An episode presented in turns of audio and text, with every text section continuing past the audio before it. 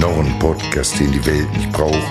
Olli und Micha tun's jetzt auch. Sie tauschen Stifte gegen Mikros. Aufnahme läuft, denn gleich geht's los.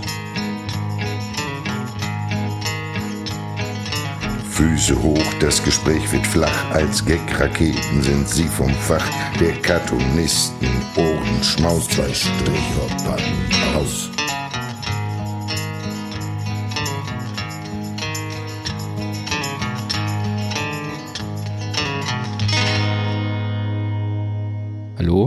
Ja.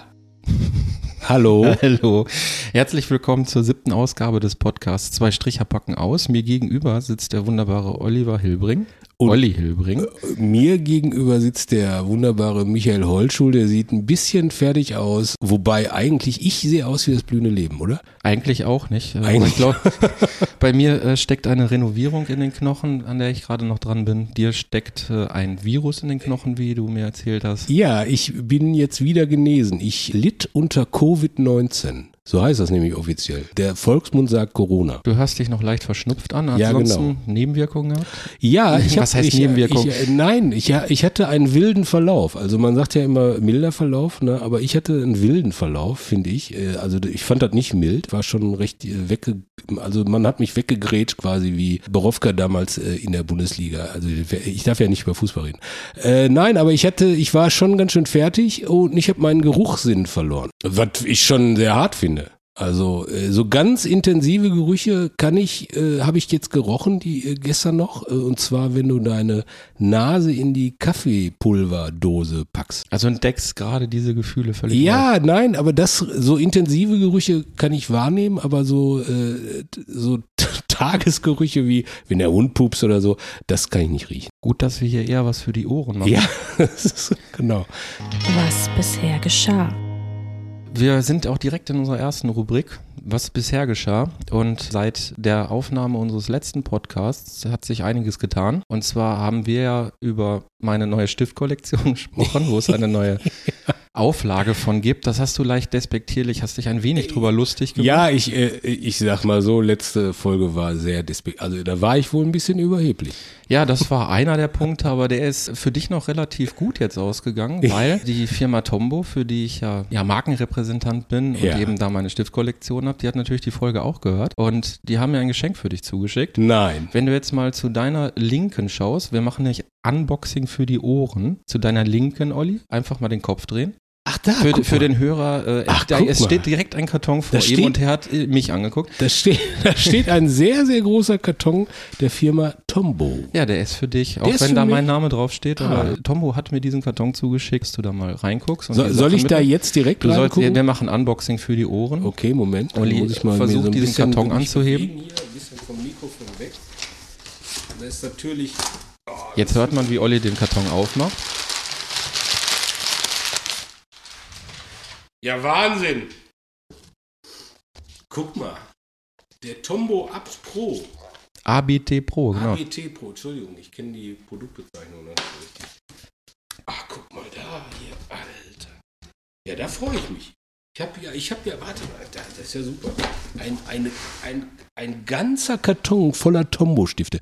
Weil ich das muss ja, sind die, das sind die Alkoholmarker, mit der man dann Cartoons wunderschön ausmalen kann. Alkoholmarker, das ist genau mein Ding, sag ich mal. Ja, riechst du ja momentan Ja, im Moment unbedingt. kann ich es nicht riechen, genau. Ja, ab da sind verschiedene Farben drin und im Grunde genommen kannst du es jetzt einfach ausprobieren und ich denke, dass wir dann in Folge 8 dein Feedback dazu kriegen. Mensch, vielen, vielen sagen, Dank. Ich muss sagen, die Stifte sind perfekt, wie sie sind. Ich war an der Produktentwicklung beteiligt. Sie sind auf Cartoonisten ausgelegt. Also von daher, Das ist schön. Vielen, vielen Dank, Tombo. Weil ich habe ja auch einen Stiftfetisch. Das habe ich ja schon öfter mal bei Instagram, habe ich das meinen Followern äh, schon äh, gebeichtet. Ich hab der Seniorenstift. ja, der Seniorenstift äh, gehe ja oft zum Künstlerbedarf und äh, kaufe da ein und Papier und Rahmen muss ich mal kaufen für Jobs und so.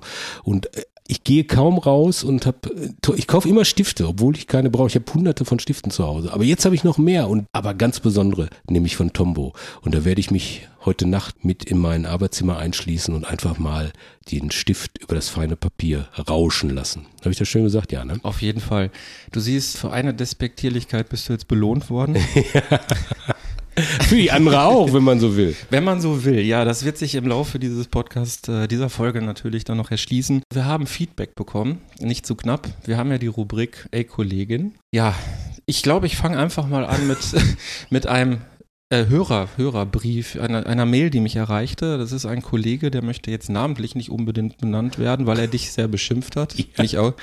Ich lese mal kurz Auszüge daraus vor, ja? Ja, bitte. Was zur Hölle, Michael? Ihr lasst in eurem Podcast den schäbigen Vorwurf mit Augenzwinkern gegen Jan Kunz im Raum schweben. Er hätte Hilbrings Cartoons geklaut oder sich zumindest davon inspirieren lassen oder hätte seine Sorgfaltspflicht verletzt, weil er sich nicht genug in die Weltkultur-Cartoon-Vita von Hilbring eingelesen hätte, um zu wissen, dass er schon mal so ein Cartoon hatte. Ihr stellt Jan Kunze an die Wand und stimmt euch gegenseitig zu, dass da er total verdächtig wäre. Kommt mal wieder von eurem hohen Ross runter. Das ist einfach nur Scheiße. Ja, ich, äh, ich kann nur äh, zu Kreuze kriechen und mich entschuldigen, wenn das so angekommen ist. Bin aber auch der Meinung, dass wir das so in der Härte gar nicht gesagt haben. Ich habe es mir extra zweimal nochmal angehört. Und ich glaube auch, äh, das ist für mich auch ein Learning, dass die Menschen natürlich in einem Podcast auch hören wollen, was sie hören wollen. Also, ne, oder hören, was sie wollen. Aber äh, diese Kritik ist natürlich total angekommen. Und natürlich muss niemand, niemand, ich selber kenne meine Werke gar nicht so genau, ja. Also niemand muss äh, das, das Weltkulturerbe Ollis Cartoons kennen, irgendwie oder so genau kennen. Jetzt ist bei diesem einen Cartoon allerdings, ich habe nur zwei Preise gewonnen, ja. Also ich habe ich hab einmal den zweiten Platz gemacht beim Deutschen Cartoonpreis 2014 und den, den Publikumspreis im Prero. Das sind die zwei einzigen Preise, die ich gewonnen habe, ja.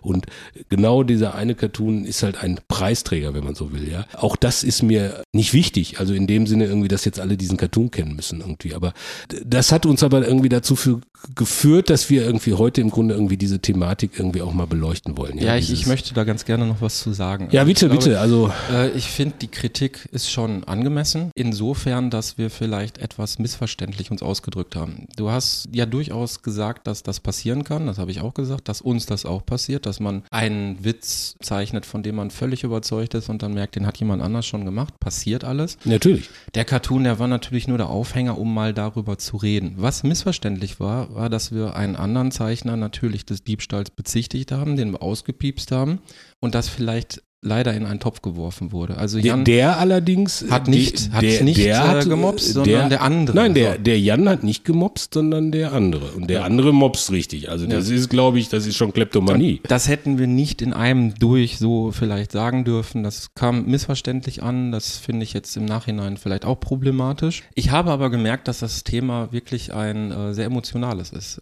Absolut, Äh, absolut. Ich glaube, so Cartoon-Ideen oder überhaupt Witzideen, die sind ja sowas wie Babys und man ist da auch sehr stolz drauf. Und das Problem bei der ganzen Geschichte ist natürlich, dass man sich da wirklich drüber ärgert. Hinter, hinter Rücken der Kollegen wird darüber geredet und gelästert. Guck mal, der hat mein Cartoon nachgemacht. Aber sobald es jetzt ausgesprochen wird, ist das problematisch. Gut, müssen wir ein bisschen sensibler mit umgehen, weil es nun mal ein sensibles Thema ist.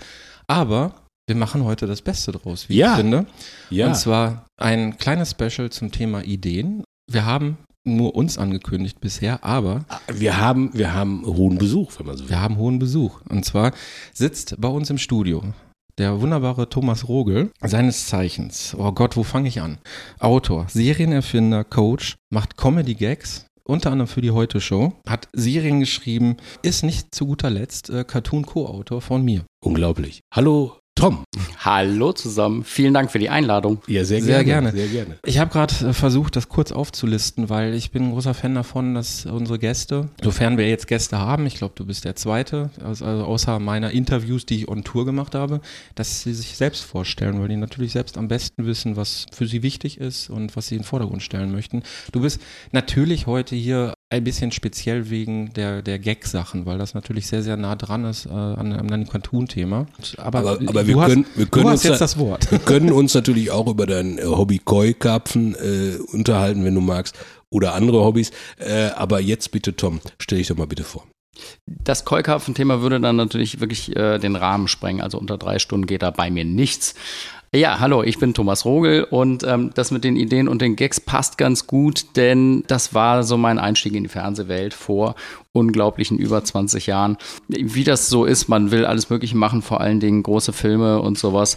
Es geht dann aber doch kleiner los, weil man sagt, okay, dieser Harald Schmidt, der hat gar nicht nur feste Autoren im Team, sondern da schreiben auch Studenten und sonstige Verrückte und Versager irgendwelche lustigen Gags für sein Stand-up. Und da habe ich mich auch mal beworben und die haben mich mal mitschreiben lassen und plötzlich sagte Harald das, was ich mittags geschrieben hatte und dann wusste ich, was ich beruflich machen will. Ich wollte Comedy-Autor werden. Das hat alles so ein bisschen gedauert, aber ich bin es geworden. Und jetzt Kann man davon leben? Sitzen. Manche ja, manche nein. Ja, ich frage ja dich. Man muss natürlich schon, also das Schöne ist ja, äh, zwei Stricher haben sich eine Gaghure des teilweise öffentlich-rechtlichen Fernsehens eingeladen. Eine Gaghure. Und wenn man, wenn man die richtigen Jobs und die richtigen Gags macht, dann kann man davon gut leben. Gag, Gaghure finde ich super. Das ist auch schon, ich glaube, das ist schon direkt der Titel für die Folge. Zwei Stricher und die Gaghure. Ja, sehr gerne. Ja, ja. Ich will es ja auch meiner Mama schicken. da würde ich erstmal abwarten.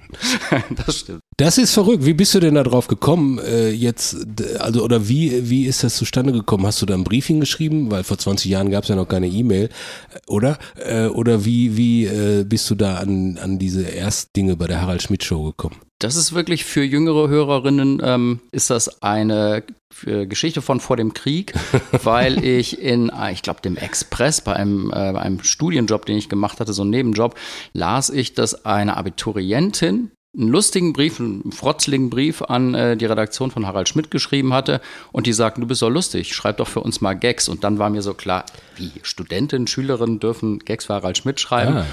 Und dann war es glücklicherweise ein äh, Seminar, wo der Prof nicht erschien in meinem Grundstudium, wo ich gesagt habe, oh, weißt du was, da kann ich die Zeit auch nutzen und einen frotzligen Brief, ich mache das einfach nach. also da verdanke ich sozusagen einer jungen Frau die Idee, äh, mich bei Harald Schmidt mit einem frotzligen Brief zu bewerben. Und es hat auch da geklappt. Und ich dachte, das gibt's doch nicht, bis mir dann klar wurde, ah, so läuft das in der Branche. Man kann tatsächlich sagen, die Show finde ich gut, ich könnte mir vorstellen, mein Humor passt, da schreibe ich mal hin. Und dann musste man aber die Adresse rausfinden. Und dazu hat man sich damals noch den, das Medienhandbuch gekauft für sehr viel Geld, oh. in dem auf Papier einfach nur sämtliche Adressen aller Medienunternehmen von Köln standen. Leute, ihr wisst gar nicht, was euch das Internet Gutes getan hat. Du, das, äh, das Thema hatten wir schon bei dem Interview mit Martin Sonntag von der Karikatura. Als die Karikatura angefangen hat, war das ja auch ein tierisch großes Problem, überhaupt die ganzen Zeichner zusammenzukriegen, weil das Internet noch nicht da war. Mhm. Und ja, gute Recherchearbeit dann. Ne? Aber ähm, was hast du studiert? Ähm, natürlich Pädagogik. Das ist eine Grundvoraussetzung ja, für gute Comedy. Natürlich, natürlich. ja, sicher. Also aus der Verzweiflung heraus bist du dann Comedy-Autor geworden. Äh, ach, das geht so Hand in Hand. Es war wirklich ganz lustig, dass ich diesen großen Traum auch ach Mann, ich äh, möchte am liebsten, so der jugendliche Traum, ich möchte äh, Regisseur werden und nicht so für die langweiligen deutschen Filme. Wir sprechen hier von den 90ern, wo noch nicht so viel abgefahrenes Zeug aus Deutschland kam, sondern man wollte so ein bisschen Roland Emmerich werden. Ihr wisst, was ich meine. Äh? Man hat sich immer die Making-ofs angeguckt von Filmen, die 100 Millionen äh, Dollar kosten. ja, in der letzten Folge habe ich noch ganz gut über Roland Emmerich du, äh, gesprochen. das, ich äh, habe dir geschrieben, also Moonfall, da ähm, möchte ich auch unbedingt noch gucken. Ja, das ist, glaube ich, ich, äh, ja, das ist wichtig. Ich habe jetzt mundvoll verstanden. mundvoll. Mundfaul. ja, ja, das ist, also, äh, das war wirklich was, ähm, was dann so, dieser, dieser Entschuldigung. Ja. Aber ich habe ich hab, äh, jetzt, äh, weil wir die ganzen Gäste hatten und ich habe jetzt Wacken geguckt und so, mundfaul finde ich auch gut, eine Mittelalterband, die nicht singt. Absolut. Das, unbedingt vor, dieses Projekt möchte ich von dir verwirklicht sehen. Entschuldigung, Entschuldigung, ich wollte da nicht unterbrechen. Also du hast Pädagogik studiert, du also, wolltest Regisseur werden in Hollywood, natürlich irgendwie nicht absolut. in Köln, äh, Lindstraße, sondern schön richtig genau amtlich. Ja. Wolltest du Regisseur werden, bevor du angefangen hast zu studieren? Äh, absolut. Ähm, ich habe dann wirklich äh, mal so diese, äh, wie schreibt man Drehbuchbücher gekauft und gelesen. Ich habe mich einmal an der Uni äh, da in Ludwigsburg beworben, weil ich den Eindruck hatte, da muss man noch nicht äh, zehn Praktika vorweisen und schon irgendwie eine Ausbildung gemacht Die. Filmhochschule, ne? Genau, ja. und ähm, das, da lag ich aber falsch, so, oder das hätte man doch gemusst. Das war alles so ein bisschen halbherzig, ein paar Videos mit Freunden gedreht. Ähm, also der große Traum war da, aber ich habe ihn jetzt nicht wahnsinnig äh, intensiv verfolgt. Und deswegen war das auch vollkommen okay, dass ich eine zweite Leidenschaft, nämlich wirklich mit Menschen arbeiten und ich habe äh, katholische Jugendarbeit gemacht so und dann habe ich echt gedacht, ja, dann mache ich halt Pädagogik. Und dann kam Medienpädagogik so Ende der 90er und ich gedacht, ach, da kann ich das ja zumindest so ein bisschen verbinden. Ne, alle haben mich immer gefragt, ja, und was machst du dann beim Fernsehen, wenn du Medienpädagogik studiert hast? Dann habe ich immer erklärt, nein, es geht um alle Medien, vom Buch bis zum Internet. Ja, und dann hat es sich eben parallel ergeben, mein Studium so ein bisschen Code zu finanzieren mit Gags. Und am Ende habe ich gesagt, ja, ähm, ich versuche es erstmal mit dem Fernsehen und nicht mit der Zeitarbeit als Pädagoge. Aber es ist schon ein Phänomen in der Branche, Autoren, Gagschreiber, dass man im Grunde genommen nicht ganz speziell irgendwas studiert, sondern äh, ja, das Handwerkzeug zu recherchieren und, und was zu schreiben im Grunde genommen Studium mitnimmt, aber jetzt nicht so eine spezielle Ausbildung hat, wie wenn man jetzt Medizinstudium oder Architekt macht, wo man ganz speziell auf das Berufsziel hin was lernt. Das ist schon in der Branche, äh, sag ich mal, Quereinsteiger sind schon ziemlich viele da, oder? Äh, immer noch, damals natürlich noch viel mehr. Also ähm, heutzutage haben viele Unternehmen ja doch erkannt, dass man das vielleicht professionalisieren sollte und dass es Sinn macht. Stefan Stuckmann, auf den ich später eventuell nochmal zurückkomme, der hat kreatives Schreiben in Hildesheim äh, studiert. Mhm. Das ist ja da so der einzige Studiengang. Und ich frage mich bei jeder Uni, warum die das nicht anbieten. Denn Amerika zeigt, wenn du Jura studierst und machst ein paar Kreativ, äh, Creative Writing äh, Kurse und merkst plötzlich so, ah, das interessiert mich ja total und bringst das zusammen und schreibst du später eventuell eine der geilsten Legal-Serien, also Anwaltsserien. Dieses Quereinsteigertum ist ja total gut. Man weiß ja von den Simpsons, wie viele Wissenschaftler da mitarbeiten und deshalb sind teilweise diese Gags so unglaublich brillant, wenn es da mal irgendwie plötzlich um äh, die, die äh, Relativitätstheorie geht und so, also nein, es gibt da immer noch nicht genug Ausbildung. Wir versuchen da so ein bisschen was auf die Beine zu stellen. Ja, ja, du bist ja auch Coach, ne? Ich bin auch Coach und da ja, kommt da, dann da das. Da würde ich, glaube ich, mal eine Stunde nehmen. ja, das, äh, das kannst du dir leisten. Ja. ja jetzt, jetzt, wo du die Tombow-Stifte hast.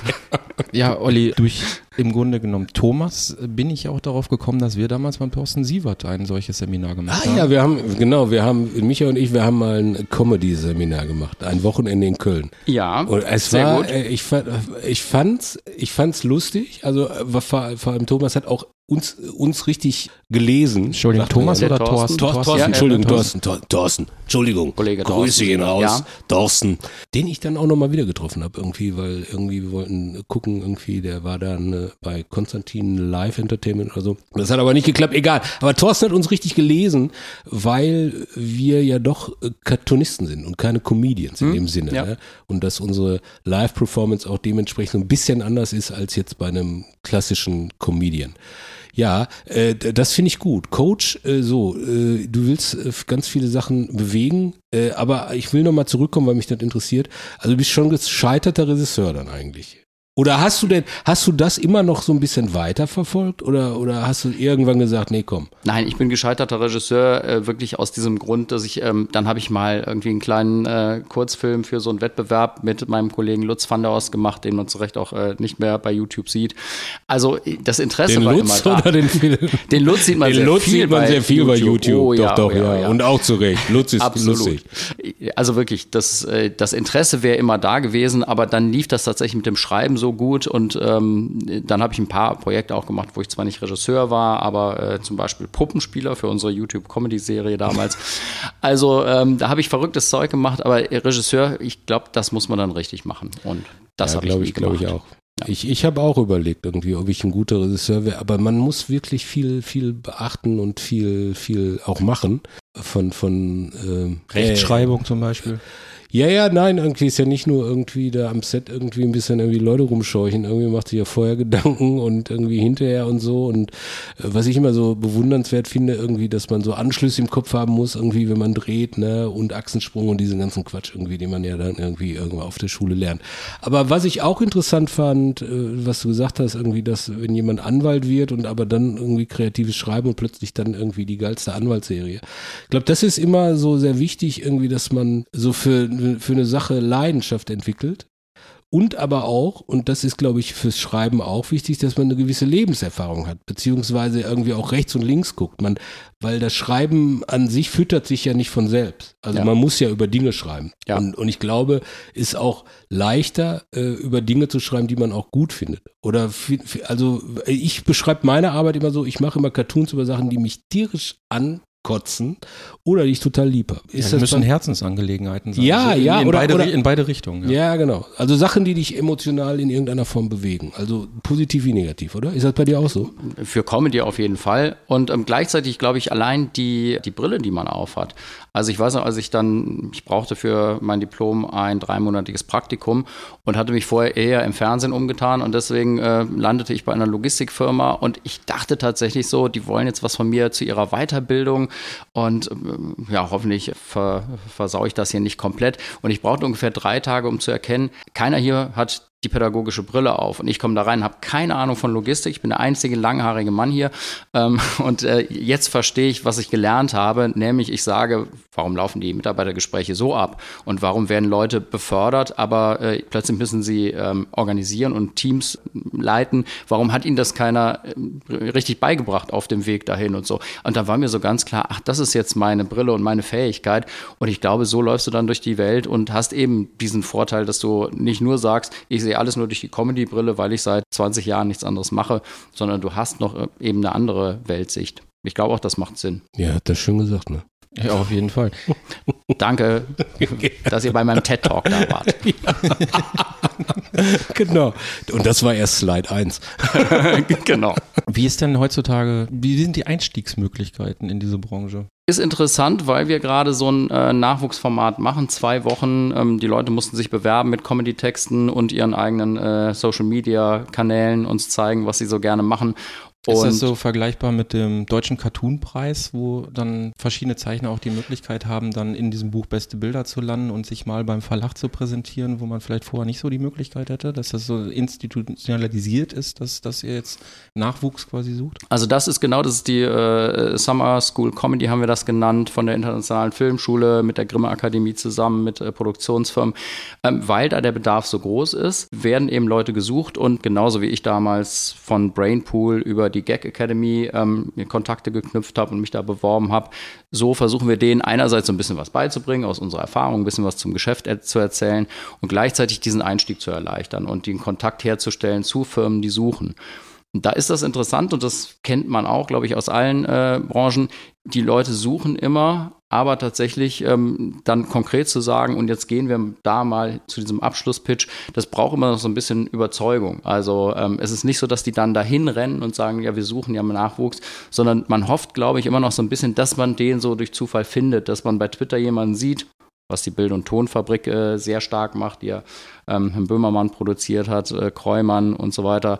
Die gucken wirklich, wer ist bei Twitter richtig lustig und dann fragen wir einfach mal, hier willst du was für uns schreiben. El Hotzo zum Beispiel ist, äh, ist auch da gelandet in der Genau. Redaktion, ne? Genau. Aber siehst du, da- das ist schon mal ein ganz guter Grad. Mich hat noch nie einer angerufen.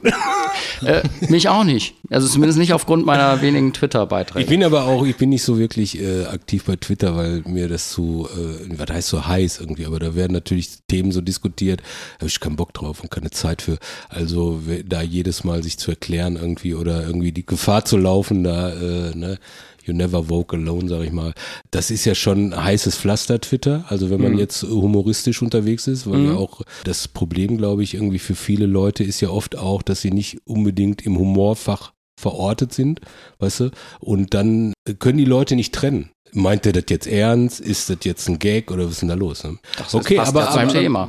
Eben, genau, das, genau, da sind wir ja mitten im Thema. Die Überlegung jetzt gerade bei, bei Tom ist ja als, als Heute-Show-Autor beispielsweise, hast du ein Format, was einmal die Woche, Freitagabends läuft und ihr müsst eine Woche dafür arbeiten und euch Gags ausdenken. Also du Mhm. jetzt oder das Team im, im Zusammenspiel. Und da sind natürlich aktuelle Themen. Ihr denkt euch was dazu aus und, und Twitter ist natürlich so niederschwellig für alle, dass äh, im Grunde genommen jeder, dem da gerade was einfällt, einen Tweet absetzt mit einem Gag. Oftmals ist es ja dann so, dass am Freitagabend die, die Gags relativ häufig irgendwie, ja, wie soll ich sagen, ohne dass es jetzt wieder einen Skandal gibt und dass wir fiese Zuschriften bekommen. Wählen, also Ja. Wortwahl, ne? Wortwahl, Ja, ja, ja, Herr ähm, einem, Holschulte. einem vielleicht bekannt vorkommen, weil natürlich Leute, die da nicht von leben müssen, das einfach so raushauen und dieses Comedy Gold nicht zurückhalten, was sie da geschürft haben. Ja, wie, wie geht man damit um? So, äh, du weißt ja relativ genau, äh, was, was ich meine. So dieses Gefühl, dass man einen tollen Gag gemacht hat Hm. und man muss den zurückhalten, weil der erst Freitag rauskommen darf. Ja, das, äh, dafür wird man ja bezahlt, ne? Dass man, dass man das auch mal die zurückhält. Gag-Hure wieder. Genau. Nein, ähm, das ist natürlich genauso. Du willst ihn eigentlich schon raushauen und du weißt genau, wenn ich ihn nicht raushaue, ähm, g- Twitter hat eben gezeigt, so die Schwarmintelligenz. Da ist einer, der macht eigentlich nie Gags, aber der hat an diesem einen Tag einen super lustigen Gedanken. Und ähm, es gibt natürlich auch die, Ja, die ja, jeden natürlich. Tag drei raushauen. Ja, aber es gibt auch Leute, die sagen so, wow, mir ist was Lustiges eingefallen zum ersten Mal in meinem Leben. Die schreiben das hin und du sagst so, verdammte Hacke, das war unser goldener Gag, wo wir gesagt haben, juhu, Freitag bringen wir den. Das kann immer passieren. Du hast immer. Dieser, dieser goldene Gag, das muss übrigens, ich muss, ich muss da eben, ich muss es erzählen, weil ich habe wirklich so hart gelacht diese Woche. Gerhard Schröder hat sich ja wieder geäußert, ne? Der Ex-Kanzler. Ja, der Alt- Altkanzler, genau. Altkanzler, und äh, das wurde natürlich auch bei Twitter alles sehr, sehr doll kommentiert und dann setzte sich der Hashtag GasGerd durch. ja, das ist schon lustig. Aber irgendjemand schrieb dann Stunden später, hat das mal jemand rückwärts gelesen? Und jetzt du, Olli. ja, Moment, ich bin äh. Aber Nee, was ist das rückwärts? Hat bei mir auch gedauert. Ich kann es jetzt, ich muss es aufschreiben. Ich kann, ich kann das nicht. Ich kann, Drecksack. Drecksack, ey. Wow. Was Ja. für ein Zufall, oder? Was für ein genialer Hashtag, würde ich sagen. Mhm. Ja, Nein, Königs, ich, König, ich Königs. musste aber auch das- sehr lachen. Ich hab's, da habe ich auch noch nie umgedreht gelesen. Ja, das ist natürlich bitter, wenn man dann halt, also, aber ihr habt auch so einen König, also ihr habt schon in der Sendung sagt ihr so, das ist der Königs, also, oder wo die Leute, wo man so im Kollektiv sagt, der ist schon geil. Also, Du hast halt immer die direkte Rückmeldung, du äh, haust irgendwelche Sachen raus und es ist Stille im Autorenraum und äh, oder Olli lehnt ihn ab und so. Und dann hast du halt den einen, wo alle lachen und wo Olli wirklich dann irgendwann donnerstags nochmal nach dem Sendebuch schreiben sagt, ja, das ist schon geil. So, und wenn der ausgerechnet dann irgendwo auftaucht, wo du sagst, na, jetzt, jetzt können wir ihn wirklich nicht mehr machen, das ist hart. Aber wir hoffen immer, dass es vielleicht noch zwei, drei andere Gags in der halben Stunde gibt. naja, ich finde, finde ja, dass das letztendlich ja ist ja die Heute-Show, die sich ja auch mit, wie die Nachrichten halt mit aktuellen Themen in der Woche halt, die so angefallen sind, beschäftigt. Wo man ja auch immer, also man ihr äh, muss ja immer gucken, irgendwie, dass die Gags und die Themen, die man da hat, eine gewisse Relevanz haben, also irgendwie, dass jeder irgendwie darüber Bescheid weiß. Dass man da nicht lange erklären muss, Ja. äh, Freunde, da war die und die Thematik, bla bla bla, sondern das sind ja eigentlich die Headlines der Nachrichten, wenn man so will. Und das ist natürlich, äh, äh, weil da beschäftigen sich ja alle mit. Alle, die irgendwie auch äh, lustig unterwegs sind, ob jetzt Cartoonzeichner oder Comedians oder so, die, die, die stürzen sich ja auf diese Themen. Ne, ist ja nicht so irgendwie, dass man jetzt Gags über Keukarpfen macht oder so, sondern äh, im Grunde ist das ja so die Welt, in der sich alle bewegen. Deshalb ist ja die Gefahr sehr groß irgendwie, auch bei Cartoonisten irgendwie, dass man sich da äh, doppelt oder dass man Total. auf einen ähnlichen Gedanken kommt. Ich bin ja sowieso so ein bisschen liberaler als du, Michael, was so Gags angeht. Also Du, ich, also du wurdest mehr angesprochen aufgrund der letzten Folge so. als ich diesmal. Nein, ich, ich finde, ich finde halt, also wir, wir diskutieren ja auch manchmal irgendwie, zeigen uns halt Ideen und so. Und dann habe ich eine Idee, die du schon mal in einer anderen Form hattest. Und ich finde dann halt irgendwie die äh, manchmal Den so, Zugang dazu anders. ja, den Zugang anders oder halt irgendwie Protagonisten im Cartoon sind anders irgendwie, wo du dann sagst, ja, ist ja der gleiche Gag, wo ich dann sage, nee, das ist nochmal eine andere, andere, andere Sichtweise. Ne? Vielleicht habe ich die dann auch nur, weil ich den deinen Gags schon gut fand irgendwie und sage ich, ja, ich mache ihn jetzt einfach nur ein bisschen anders. Das ist aber nie die Intention. Wo gehobelt wird, da fallen Späne, ne? kann man sagen. Diese Thematik irgendwie, dass, dass Gags schon da waren, die, die man jetzt selber vielleicht noch machen will. Ich will es jetzt nicht Beef nennen. Doch, ich nenne es jetzt mal Beef, dadurch, dass wir das jetzt letzte Woche mal angesprochen haben. Und Der Zeichner übrigens, dem vorgeworfen wird, dass er, es ist, er hat ja nicht geklaut, er, hat, er hatte die gleiche Idee, nur paar Jahre später und äh, Punkt. Also das ist nichts Hm? geklaut, der hat sich nicht inspirieren lassen von mir, äh, das ist alles cool. Aber der hat sich nicht gemeldet, der Jan. Der hat das bestimmt gar nicht mitgekriegt. Alter. Ach, ich glaube schon, dass er Meinst von du? anderen Zeichnern darauf Ah, okay, gestoßen ja, gut. worden ist. Gut. Und das ist, glaube ich, auch nicht so gut angekommen, dass du da so drauf gepocht hast, dass er sich melden soll. Weil das, ich, ich habe dich natürlich dabei gesehen, du hast hier gegrinst, das war sehr viel, Entschuldigung, Entschuldigung, sehr viel. Ironie Ja, dabei und das kann man natürlich dann irgendwie Es rein auditiv nicht so Ja, rüberbringen. ich sag mal auch, Freunde, das ist ja hier kein wissenschaftlicher Podcast, ja. Also sie sind zwei Cartoonisten mit sehr schönen, hübschen, auch netten Gästen wie Tom heute. Und das ist ja jetzt alles nicht, äh, bitte, ne? Also äh, das ist ja schon äh, eine satirische Betrachtung auch. Also natürlich gehen wir auch rein, aber, aber da sollte man jetzt auch nicht alles auf die Goldwaage legen. Aber was ich jetzt eigentlich wissen wollte, den Beef, den ich angesprochen habe, habt ihr schon mal öffentlich ausgetragen, irgendjemand euch des Gag-Klaus bezichtigt oder umgekehrt? Ist da was vorgefallen? Also was es immer wieder gibt, ist, dass mh, teilweise auch Leute dann wirklich gesagt haben, jetzt zum dritten Mal hat die Heute-Show äh, hier einen Gag, den ich so oder so ähnlich hatte. Und äh, dann prüfst du das nach. Und weil es könnte ja auch passieren und das habt ihr, finde ich, äh, bei allem, was ihr letzte Woche gesagt habt, habt ihr relativ klar gemacht, ihr könnt nicht in die Köpfe gucken. Und ähm, ihr könnt nicht sagen, der hat das da mal gesehen und dann drei Jahre später gedacht, ich mache jetzt mal genau sowas, das weiß niemand. Und genauso denkt man dann, äh, ja, mh, okay, da kommt, ist ein ähnliches Thema und vielleicht sogar entfernt ein gleicher Gag, aber eben doch anders als das, was wir gemacht haben. Du kannst aber nie sagen, habe ich irgendwann mal bei Twitter was gelesen und zwei Tage später glaube ich, ähm, es ist meine eigene Idee. Denn wenn du Brainstormings machst, da sagt am Montag einer was und am Mittwoch sagt einer der Kollegen, der am Montag dabei war, jetzt habe ich's. Und es kommt genau die gleiche Idee. Der am Montag dabei war, darüber gelacht hat. Es ist wirklich, wenn du so viel ähm, Gags irgendwie durch die Mangel drehst im Kopf, dann scheint das in dem Moment deine eigene geniale Idee zu sein. Und ich weiß. ja, die Situation kenne ich. Die kenne ich. Das ist Ollis Arbeitsweise. Es gab wirklich eine Zeit Hat lang. er, schon- hat er mir ja schon mal gesagt. Ja. Oh Gott, ja, könnte sein, dass ich den so lange drüber nachgedacht habe, dass ich den irgendwann zu meinem. Äh, Ich, ich glaube aber, dass generell Kunst und Gags schreiben ist ja auch eine Kunst. Ich, ich glaube, dass das immer eine Reproduktion ist von ge- Gesehenem, Gehörten. jetzt fängt Also- er mit Remix-Kultur Nein, nicht. Remix-Kultur, sondern, sondern ja, es ist doch aber einfach so irgendwie. Du, du läufst ja nicht irgendwie mit Scheuklappen durch die Welt. Irgendwie, du kriegst da mal was mit, da mal was mit, irgendwie so. Und dann setzt sich das in deinem Kopf irgendwie neu zusammen. Und dann hast du plötzlich das Gefühl, ich habe den geilsten Gag hier irgendwie. Und dann sagt dir einer, ja, äh, Moment mal. So, das passiert halt irgendwie. Das ist, das will ich ja nur sagen. Ich will ja nicht sagen, dass das, dass du gehst ja nicht so ran und sagst irgendwie, ich suche mir jetzt die, bin ja nicht wie Dieter Bohlen, der irgendwie hier die Baseline da von da, babababab, und dann habe ich nicht. Oh Gott, Nein, müssen wir das schon wieder rausschneiden? jetzt? Nein, aber, aber äh, weißt du, da, da, das meine ich irgendwie, dass, dass man verschiedenste Einflüsse hat und, und die halt dann in ihr, auf seine eigene Art und Weise dann reproduziert. Das passiert schon mal. Also da, ähm, da sage ich immer, es gibt diese Anekdote, ich weiß nicht, ob es verbrieft ist. Paul McCartney soll doch, als er Yesterday äh, komponiert hat, gesagt haben, das ist so gut und so eingängig, das muss es schon gegeben haben. Und soll, glaube ich, ein halbes Jahr angeblich bei Kollegen gesagt haben, ich spiele dir mal was vor und du sagst mir ehrlich, gibt's das schon. Sehr ehrenwert und äh, er hat, glaube ich, äh, nichts gefunden, wo er gesagt hat, okay, das habe ich gehört und äh, wenig später dachte ich, es wäre meins. Und deswegen glaube ich, muss man da immer so ein bisschen äh, vorsichtig da und hat er aber Glück gehabt, sein. dass er nicht an einen Kollegen geraten ist, der dann sagt, ja, das habe ich geschrieben. Ja, das hab gib, ich- gib mir mal eine Woche, ich zeige Paul, dir das. äh, Genau.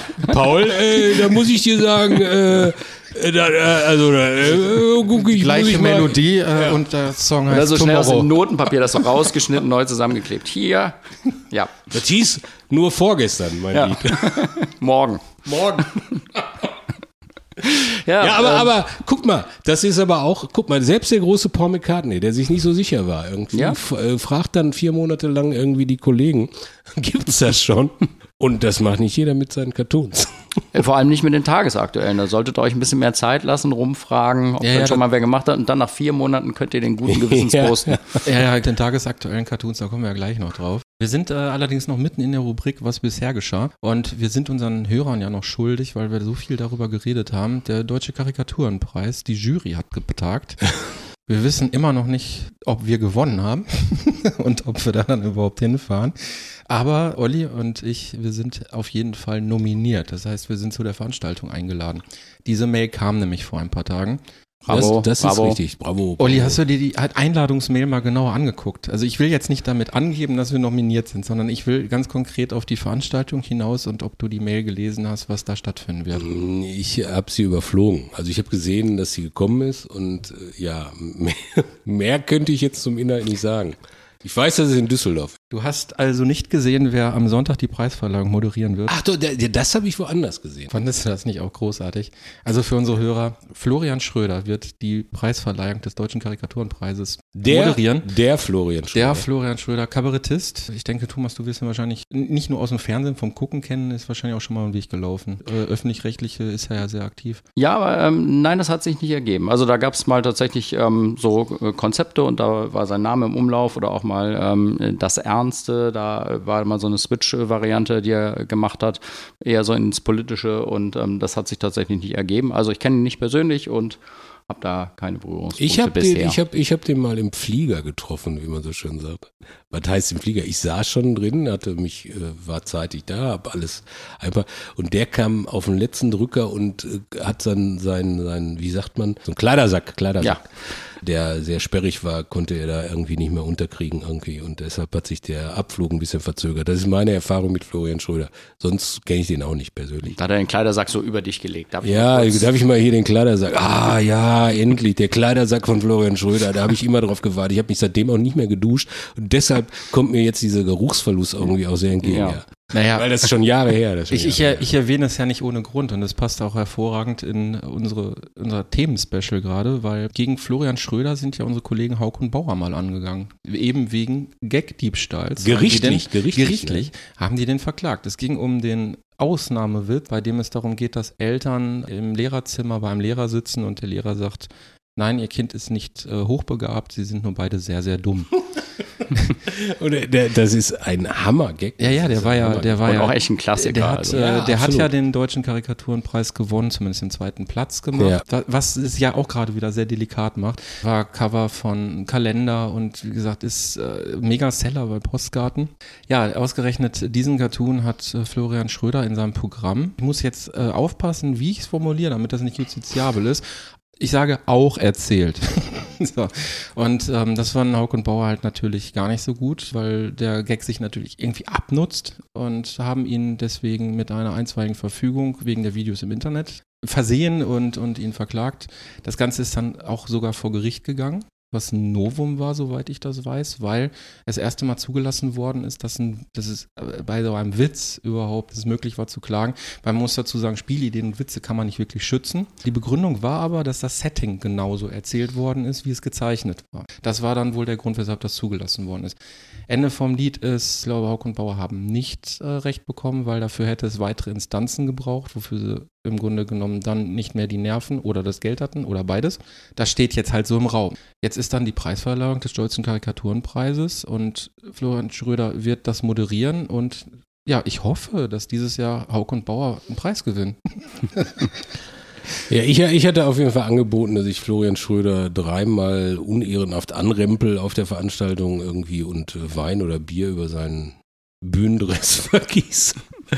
Ja, aber das auch das ist, äh, also ich meine, da will ich mal früher anfangen, weil letztendlich ist es ja so, dass wenn man einen Gag gemacht hat und der richtig gut ist, dann muss man den auch schützen in irgendeiner Form, wenn es, wenn es irgendwie geht, ne? Und irgendwie, also das ist halt scheiße, wenn halt jemand anderes deinen Gag dann irgendwie benutzt und abnutzt, ja. Also weil das ist ja nun mal das Kapital von Cartoonisten irgendwie. Achso, ich muss, Entschuldigung, wenn ich unterbreche, diesmal bin ich derjenige, der ja, unterbricht. Sonst Entschuldigung, machst du das Entschuldigung, immer. nein, Jetzt- Entschuldigung, Entschuldigung, nein, Ähm, gerne, gerne, mir, gerne. mir fällt nur gerade auf, dass ich eine entscheidende Information jetzt zu dem Gerichtsverfahren äh, Ja. ausgelassen habe. Also Florian Schröder hat als Argumentation behauptet, er hätte den Gag im gleichen Jahr gemacht, wahrscheinlich auch dann vorher, äh, wie Hauk und Bauer, und zwar in den äh, Testvorführungen seines Programms Ah, ja. seinerzeit. Er konnte das aufgrund eines Word-Dokuments belegen. Mehr sage ich dazu nicht. Das war im Grunde genommen dann diese Pattsituation, in der das Ganze dann quasi geendet hat. So, vielleicht können wir mal Hauk und Bauer einladen, dass die das vielleicht mal genauer erzählen. Ich möchte mich da jetzt nicht wie in eine Sackgasse reden mit. Ich wollte gerade das, weil ich hatte genau das nochmal nachgelesen. Ähm, ich erinnerte mich an den Streit.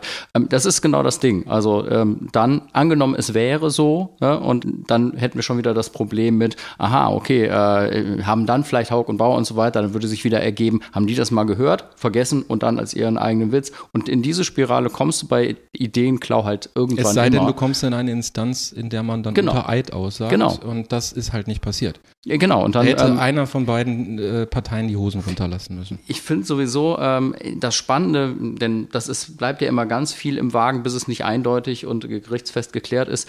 Ich finde immer viel interessanter Leute, die tatsächlich klauen, was für ein Selbstverständnis haben die. Das finde ich immer total spannend.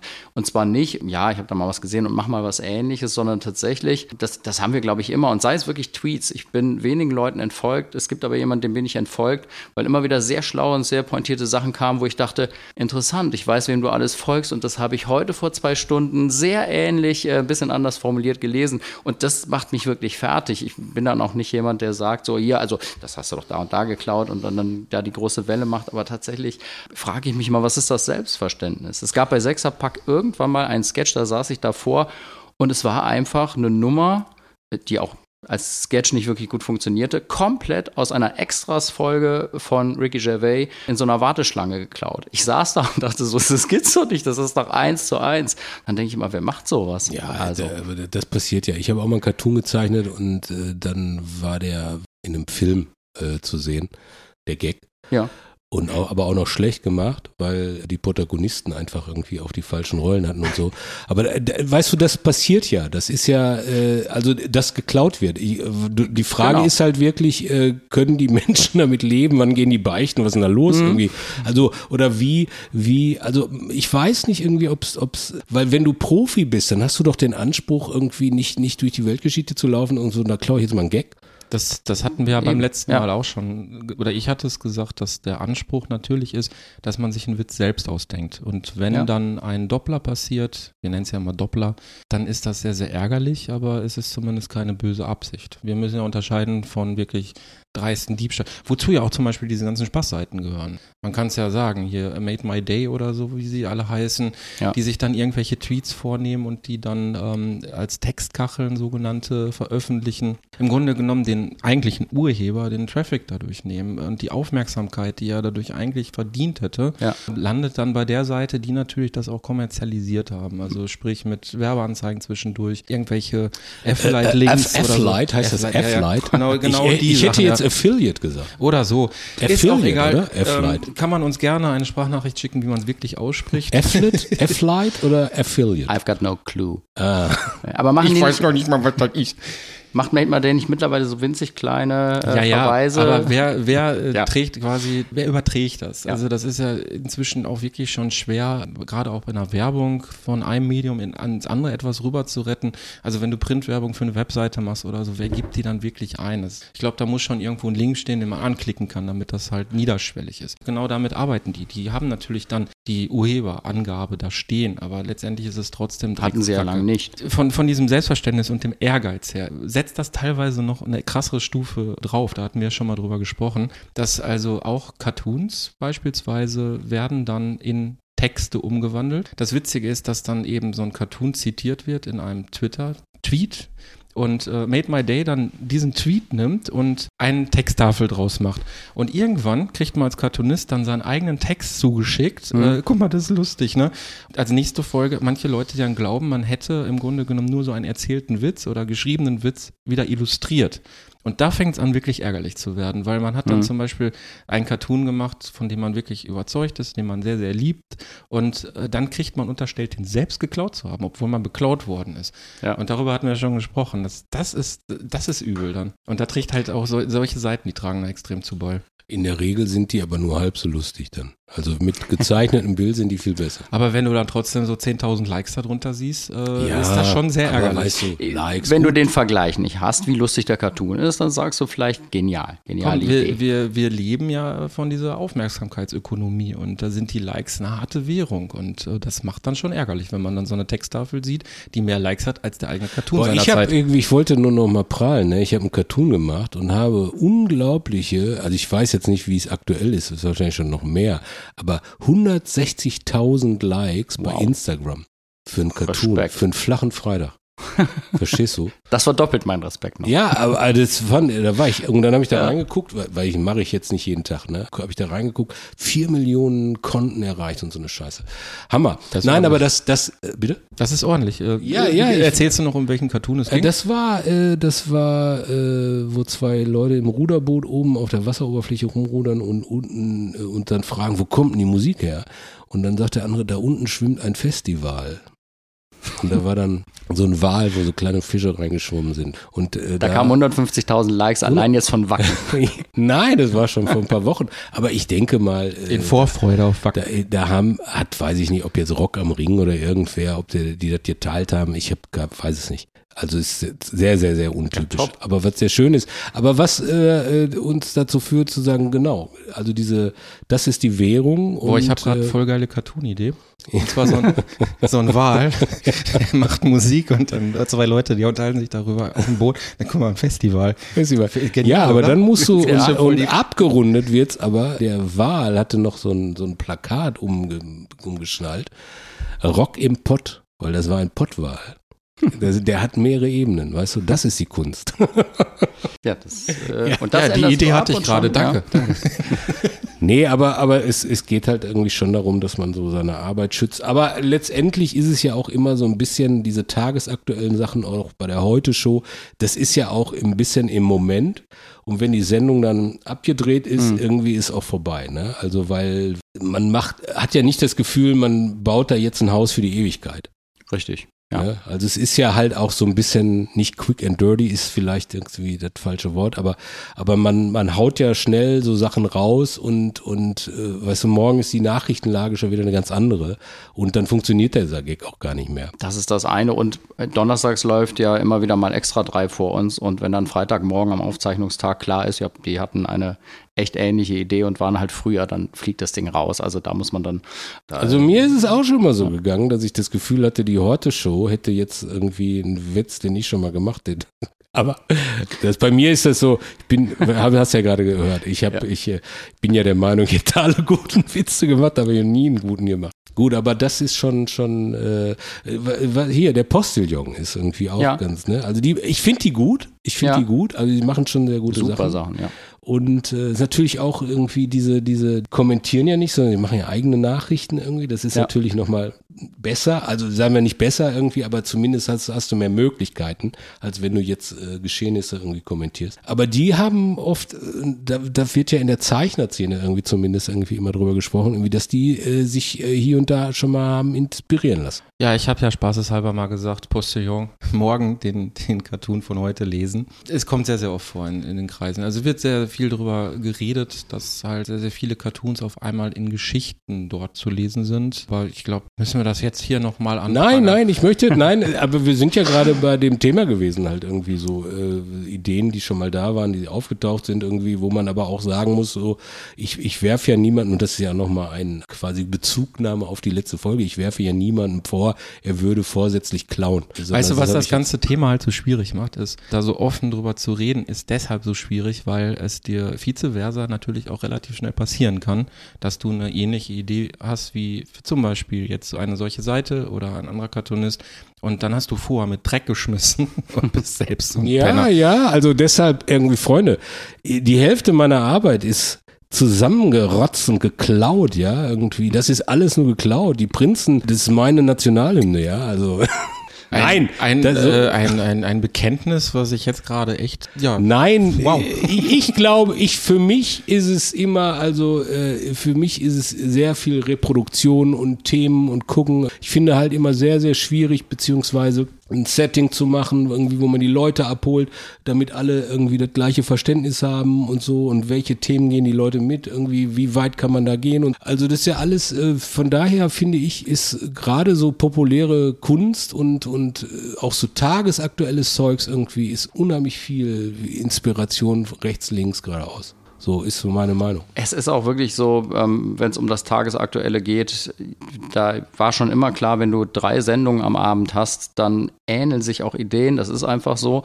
Seit Twitter äh, versuch mal ein Wortspiel zu finden, das noch nicht gemacht wurde. da bist du bei Olli an der richtigen Stelle mit den Wortspielen.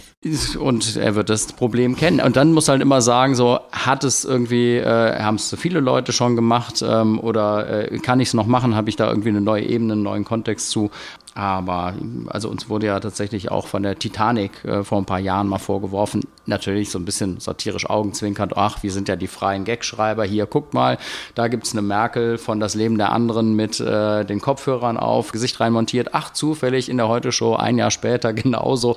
Wir erfinden, wir nennen es ja mal diese Kacheln, diese Grafiken, die da neben Ollis Kopf zu sehen sind. Davon denken wir uns zu vorgegebenen Themen ungefähr äh, ja, 150 pro Woche aus, von denen dann 10, 15 in der Sendung landen. Da, da gehst du nicht bei jedem ins Netz und sagst, und hat den schon mal wer gemacht und dann machen wir den nicht, sondern dann äh, sagst du, okay, das kann sein, dass da ja schon mal jemand anders drauf gekommen ist, das steht bei uns da für fünf Sekunden. Das machen wir jetzt und tatsächlich haben wir kein Titanic-Abo und sagen, das ist aber eine gute Idee. Es gab noch den kleinen Gag, dass sie auch äh, die Siedler von Katar, also das Spiel die Siedler von Katan als äh, WM in Katar, die Siedler von Katar vorwarfen als, den haben wir schon im Heft gemacht, jetzt macht ihn die Heute-Show. Rein zeitlich hat ihn, glaube ich, die Sendung äh, Nate Light auf ZDF Neo schon vor der Titanic gemacht. Wann war das ungefähr? Puh, ich weiß es gar nicht mehr. Äh, 2014, Irgendwie sowas. Keine Ahnung. Aber das war dann eben, das war dann ganz lustig, dass äh, andere darauf hinwiesen, ja, es gab diese Idee auch schon vorher. Save the date. Ja, wir müssen, wir müssen eine, eine kleine Rubrik, nachdem wir was bisher geschah, Ja, oh, jetzt. äh, schon sehr, sehr lange jetzt am Laufen haben, ist im Grunde genommen die Rubrik Save the Date, müssen wir natürlich noch kurz abhandeln.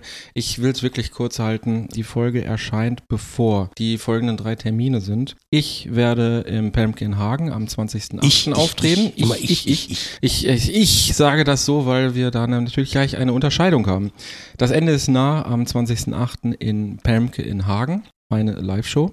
Unsere gemeinsame Show von Olli und mir zusammen, so, zwei Stricher, Together. Ja. Together. auf dem Zeltfestival Ruhr am 23.08. Ich bin leider nicht dabei, nicht, dass die Leute denken, die Quotenhure ist jetzt immer mit dabei. Siehste. Und das ist genau der Grund, weshalb ich gerade so zwischen ich und euch unterschieden habe und wir. So. Also, das sind Olli und ich zusammen, als die zwei Striche auf dem Zeltfestival Ruhr am 23.08. Eine Veranstaltung von mir, Cartoons Import, eine Sonderveranstaltung, Cartoons Import ohne Cartoons quasi. Ja. Martin Fromme wird am 24.08. im Scherlebecks in Herten auftreten. Alle, Das kann ich, kann ich nur Empfehlen. empfehlen. Also, weil ich kenne ja Martin und ich bin mit Martin ist es gerade noch im Urlaub, das weiß ich, weil wir uns zum Kaffee trinken verabredet haben. Er ist im Urlaub, richtig? Ja, aber- er, war, er war trotzdem telefonisch erreichbar. Ja, er ist absolut erreichbar. Er ist auch nicht so weit weg. Aber das, da müsst ihr hingehen. Das ist lustig. Das Martin ist sehr, sehr, lustig. Ja, Und momentan ist es ja ein bisschen schwierig mit den Zuschauerzahlen. Äh, manche Leute trauen sich noch nicht raus. Sommerferien, was weiß ich nicht alles. Er hat mir zugesichert, solange mehr Arme im Publikum sind, als er hat, wird er auftreten. Und das ist, glaube ich, nicht ganz so schwierig. Eine sehr große Empfehlung, auch ein wenig eingefärbt, weil es meine Veranstaltung ist. Aber ich äh, hoffe sehr, dass Martin da ein großes Publikum vorfinden wird. Martin ist sehr, sehr lustig. Ich kann alle weiteren auch noch Infos in empfehlen. den, alle weiteren Infos in den Shownotes dazu.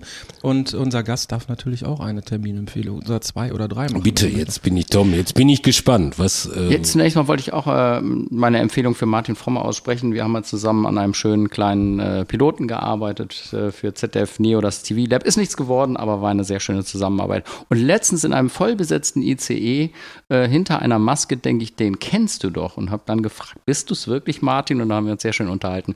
Toller Typ, sehr lustig, sehr, unge sehr ungewöhnlich, sehr originell. Hingehen. ja, absolut. Das- sonst noch? Hast du sonst noch Termine? Nein.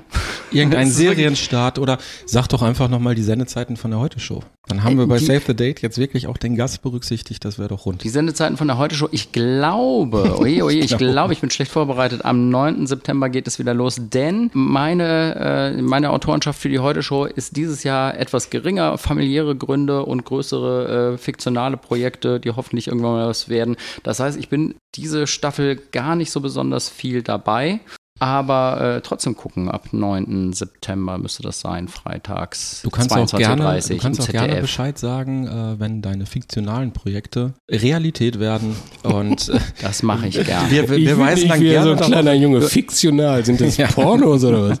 Das, ist, äh, ich, na, das ginge schneller. Das, äh, da hat man die Investoren meistens äh, schneller geil gemacht auf das Ja, ja. Projekt. Ich habe keine, ich habe auch keine Termine. Ich hatte ja unseren gemeinsamen Termin schon ja, ja, vorweggenommen. Entschuldigung, ja. Nein, brauchst du dich ja nicht entschuldigen. Nein, ich hätte fast noch einen gehabt, aber dann habe ich den doch abgesagt, weil ich doch gesagt habe, ich fahre lieber in Urlaub. War aber auf so einem Festival. Aber dann, äh, das mache ich in zwei Jahren, das findet nur alle zwei Jahre statt. Olli ist also der fleißigste Cartoon. Ich bin der fleißigste. genau, ich fahre lieber in Urlaub als, ach komm, da hochrattern, Festival, nee, danke. Ja, das waren die Termine.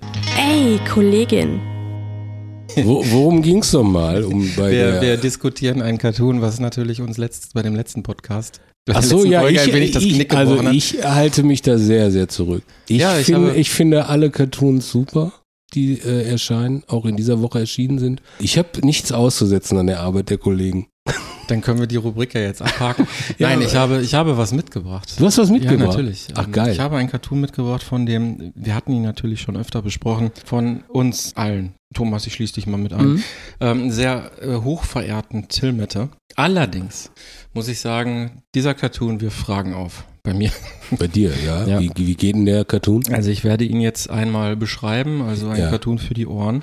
Wir sehen ein großes Büro Ein Ähm, Großraumbüro? Ein großes Büro. Ein großes also Büro. Das, genau, das ist der Punkt. Es ist ein großes Büro für eine einzelne Mitarbeiterin, Chefin, Agentin. Sowas in der Richtung. Im Hintergrund ist eine Skyline zu sehen. Es ist also eine hohe Etage, würde ich sagen. Sie sitzt am Schreibtisch und vor ihr sitzt ein Mann, ich würde sagen mittleren Alters, auf einem Stuhl und guckt sie an. Sie hat eine Sprechblase, also sie hat erstmal ein Blatt Papier vorm Gesicht, auf das sie guckt und in der Sprechblase steht, sie sind Comedian, haben sie Essstörung, Depression, irgendwas, was man den Jungs vom Marketing geben kann? Betroffenes Schweigen. Sollen wir jetzt reagieren, oder? ja, natürlich. Tom, bitte. Du, ich merke schon, Olli, du hältst dich wirklich raus jetzt, ja, ne? Ich, ich halte mich nicht raus, ich will nur mal jetzt. Ich muss mich ja outen. Du hast mir sozusagen ihn vorab zugeschickt. Äh, Ich kannte ihn noch nicht. Und ich habe ihn mit einem Smiley versehen und gesagt, haha, nice. Weil das tatsächlich so ein Thema ist, ja äh, bei äh, Comedians gerade auch international gerade echt so ein Ding ist, jetzt sehr offen damit umzugehen, auch humoristisch mit den eigenen Depressionen, Essstörungen etc. Deswegen fand ich das als Beobachtung erstmal unterhaltsam.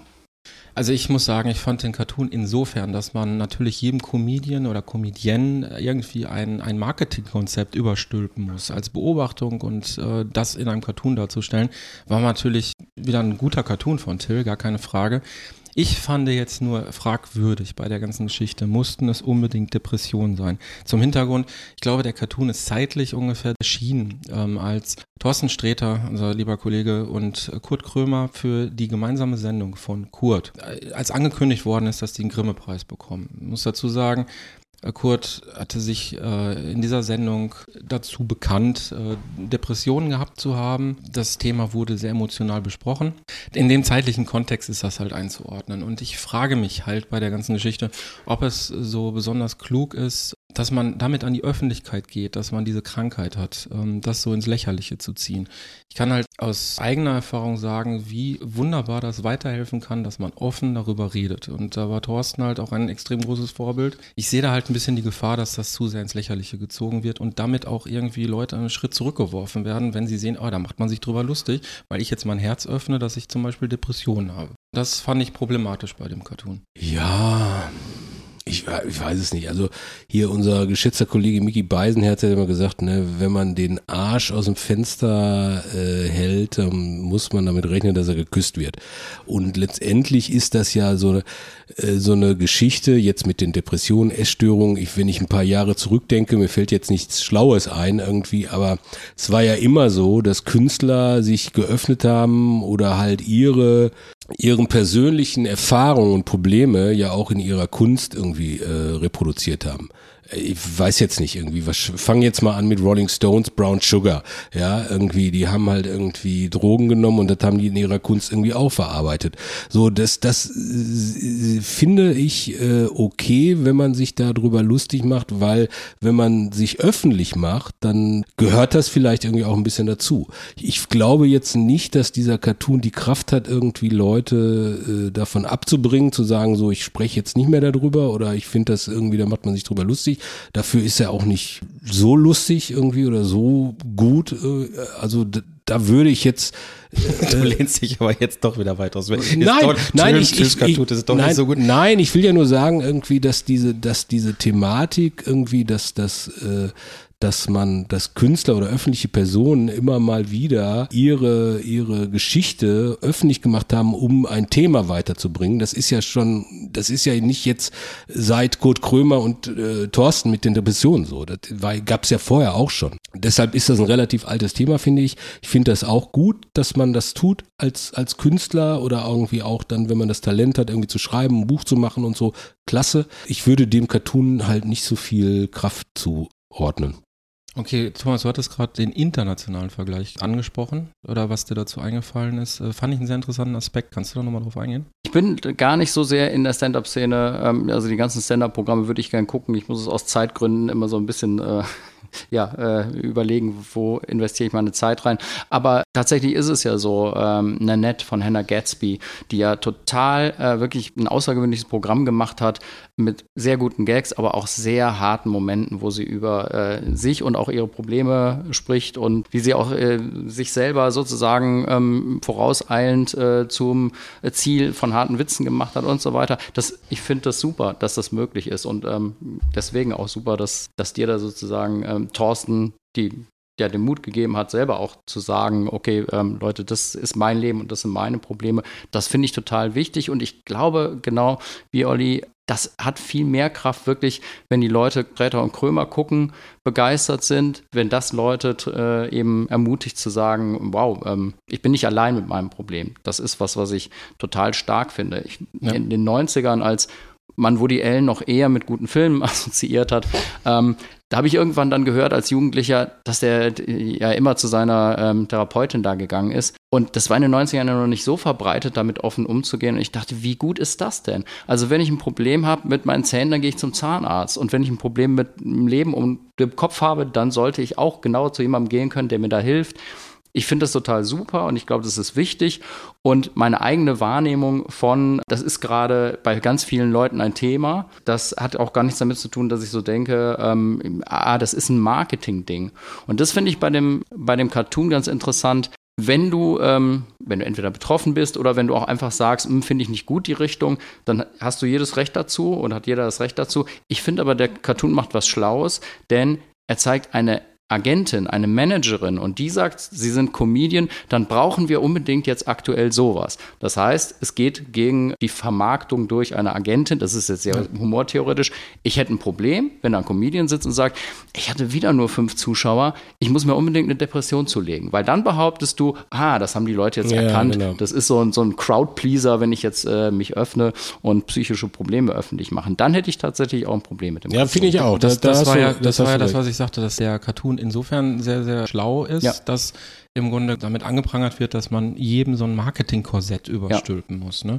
Die Frage, die sich halt mir stellte, ist, dass so schlau gewählt war mit den Depressionen, weshalb ich euch gefragt habe, weil ich für mich auch mal rausfinden wollte, ob ich da halt einen Schritt zurücktreten kann aus der persönlichen Betroffenheit heraus, das zu trennen, ähm, weil ich finde ja nichts schlimmer als entweder Stellvertreter Betroffene oder Betroffene, die nicht mal über sich selbst mal lachen mhm. können, aber bei anderen Schwächen von anderen Leuten dann äh, also total lustig finden. Also ich kann super über mich selbst lachen. Ich habe nur versucht, mal für mich rauszukriegen, ob das, ob das ein Problem ist, dass man sich darüber lustig macht, dass jemand offen mit seinen Depressionen umgeht. Ich fand jetzt bei zwei Meinungen hier noch zu haben, fand ich sehr gut und könnte uns natürlich auch gerne mal zu dem Thema schreiben. Wieder mal auf zweiter Ebene dann doch sehr guter Cartoon von Till. Wir, müssen, wir, sollten, wir sollten nach der letzten Folge nicht mit Lob sparen.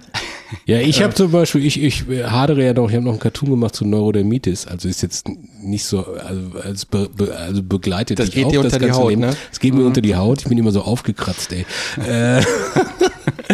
äh, aber, aber das ist zum Beispiel ein Thema, wo ich auch denke, ich bin ja selbst betroffen. Also es ist ja jetzt genauso wie mit Depression, weil, ob man die jetzt vergleichen kann irgendwie, aber, aber das geht's, darum geht's ja auch gar nicht, sondern es geht ja darum, irgendwie, wenn man selbst betroffen ist, darf man oder muss man oder soll man da irgendwie darüber Witze machen? Und wie reagieren die Leute drauf? Und man muss, und wenn man dann erklären muss, hey, ich bin aber selbst betroffen, ich äh, lache quasi über mich selber, hat das ja eine andere Qualität, oder? Du, äh, da, da, trittst du offene Türen bei mir ein. Ich habe ja eine ganze Reihe jetzt über äh, Depressionserkrankungen habe ich an Cartoons gemacht und auch meine ganze eigene Erfahrung. Gut, ich bin ja zum Glück geheilt. Äh, es ist ein harter Kampf, das auch zu bleiben. Aber mhm. ein Teil für mich, da gehört ein, ein, ein großer Teil dazu, gehört bei mir eben, das auch äh, mit Cartoons zu verarbeiten. Und ich bin da keiner, der da jetzt irgendwie das Herz nicht auf der Zunge tragen würde und sich über sich selbst lustig macht. Es ging tatsächlich jetzt bei der Frage, die sich mir gestellt hat, nur, ist das eventuell ein Rückschritt. Ähm, und ich denke, wenn man den Cartoon länger und länger betrachtet und auch mal so drüber redet, wie wir das jetzt gemacht haben, erschließt sich vielleicht, dass der dann doch nicht so schlecht ist, wie ich am Anfang vielleicht dachte. So, Till, super. Gleichzeitig, gleichzeitig ähm, das müssen wir, glaube ich, bei Humor immer mit bedenken. Es gibt so, ne, es gibt Cartoons, die sind dann wirklich einfach, äh, sollen irgendwas total lächerlich machen. Dann ist es, ähm, dann ist es un, unfraglich, ob das äh, angemessen ist oder nicht. Aber egal, ob du was über Neurodermitis oder Depression oder äh, Schwule machst, äh, also du kannst immer, und, und wenn es um Pickel geht, wenn Pickel dich als Jugendlicher wirklich psychisch total fertig machen, dann ähm, hast du eventuell ein Problem, dass du derjenige bist, der mit einem dummen Pickelwitz äh, wirklich jemanden tief in der Seele triffst. Und deshalb ist es immer besser, nicht von oben herab und nicht über ein Thema, das man nicht betroffen ist. Ja, da, ich habe mal einen äh, Pickel-Cartoon gemacht. Ja. Zwei Agenten und Akne X hieß er. und äh, damit hast du aber niemand David gemeldet und gesagt, das ist nicht lustig, ich war betroffen. Nee, weiß ich nicht. Ich hatte, ich hatte ja. auch nie so wirklich pubertäre Probleme mit Pickeln. Ist auch schon sehr, sehr, sehr, sehr, ja. sehr, sehr, sehr, sehr, sehr, sehr, sehr lange her. Ja. Okay, gut, ja. Äh, dann haben wir, äh, haben wir jetzt sind wir schon bei der nächsten Rubrik. Kann man mal machen. Oder lassen. Ah, okay. Ja, das ist ja interessant, weil das ist ja jetzt dein Beritt, Tom. Das haben wir ja vorhin auch schon fast ein Das- wenig angekündigt. ja. Also Thomas wollte ja ein wenig in das Thema schon rein. Ähm, wir haben ihn jetzt nicht abgewürgt. Nein, aber nein.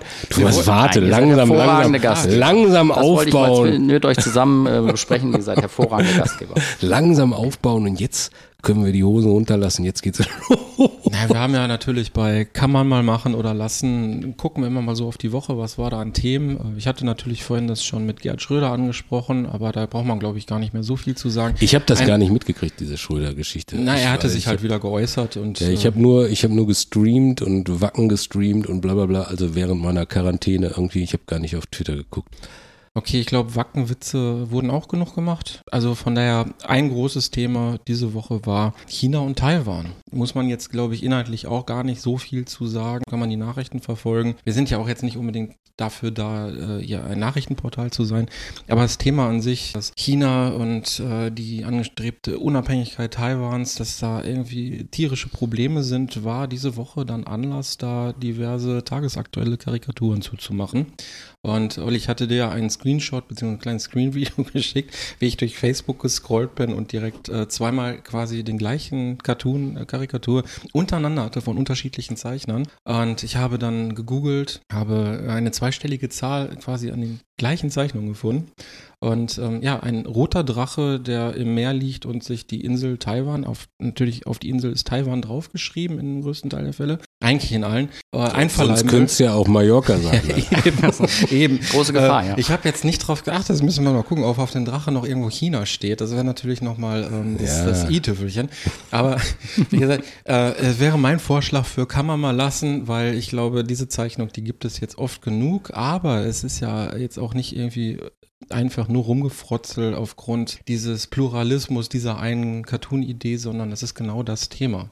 Es sind tagesaktuelle Sachen, es liegen Sachen in der Luft, es sind Bilder. Bilder jetzt als Metapher, roter Drache und sowas, liegt in der Luft und dann machen das halt aus, vielleicht auch Zeitdruck sehr, sehr viele Zeichner. Wie sieht's denn in der Gag-Branche aus, in der schriftlich Gags fixiert werden? Ich glaube, da hast du immerhin den Vorteil, dass du für eine Show wie die heute Show sitzt du mit verschiedenen Leuten zusammen. Und da merkst du dann selber, wenn das irgendwie die erstbeste Idee war. Und äh, oder wenn eben jemand wie Olli Welke dann sagt, ähm, ja nee, das finde ich aber abgedroschen. So und dann bist du gezwungen, dich nochmal äh, hinzusetzen und bessere Ideen zu bringen. Und trotzdem das weiß jeder von uns unter Zeitdruck. Also wenn irgendwie noch was am Donnerstagnachmittag fehlt, dann passiert das schon mal, dass das nicht das geilste Ding ist, das du je gemacht hast. Wobei man ja sagt, unter Druck entstehen Diamanten. Ne? Manchmal, manchmal unter, entsteht unter Druck ja auch was ganz anderes. Also das ist, äh, ja, also das kennt, glaube ich, auch jeder, wenn dann einfach die bessere Idee nicht kommt und du dich vielleicht dann doch wieder auf was sehr Gewöhnliches äh, zurückziehst. Das ist ärgerlich, ja. Ich habe gestern Abend auch nach dem Fußballspiel, ich darf nicht über Fußball reden hier, äh, weil das mal irgendjemand Das geschrieben hat, aber ich mache halt Fußball-Cartoons. Deshalb habe ich zum Beispiel, jetzt ist die Bundesliga halt angefangen äh, und habe ich gestern auch, gestern Abend ah, gedacht, scheiße, was mache ich denn?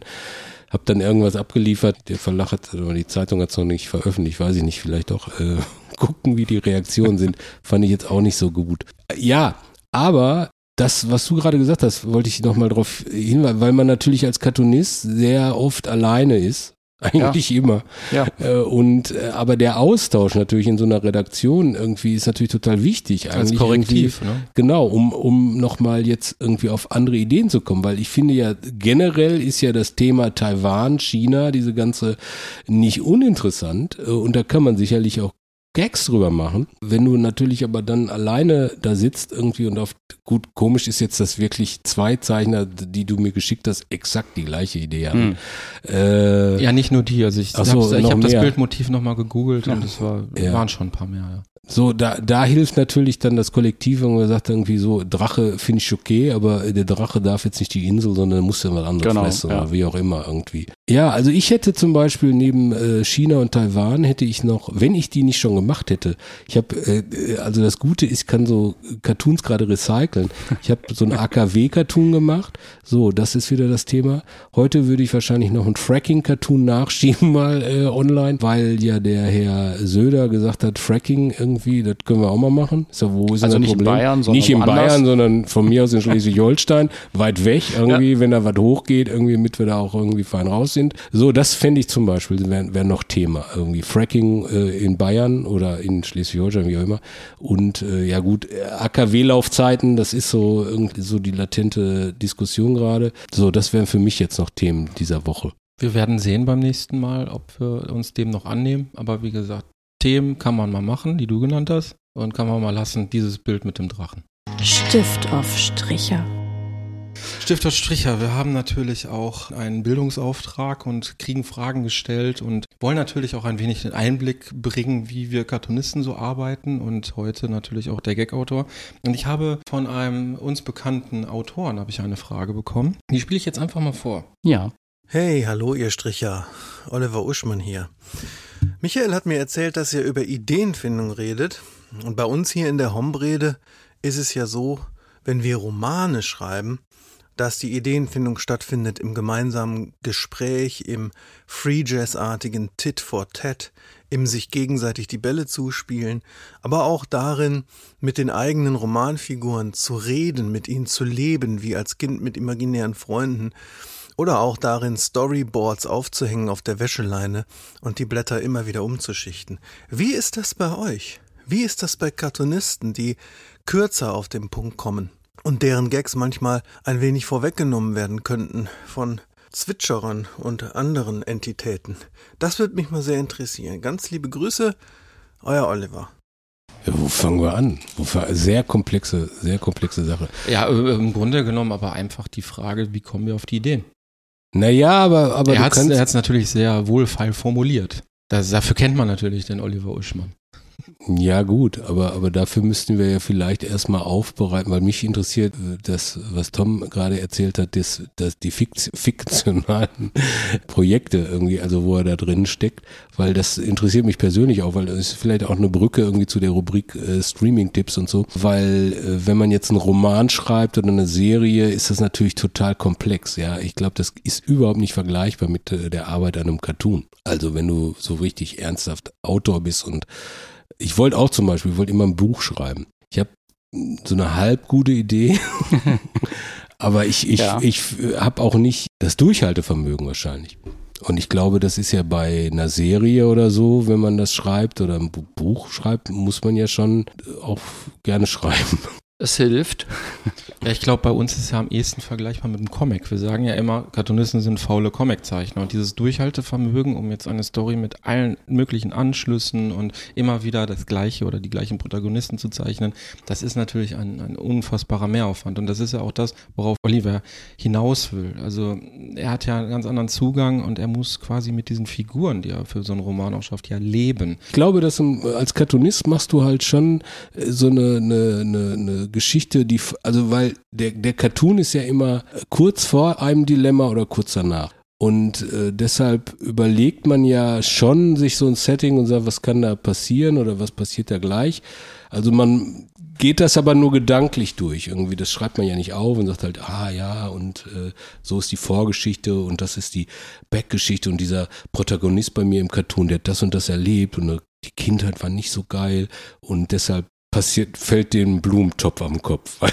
Das ist ja nun mal dann die logische Konsequenz.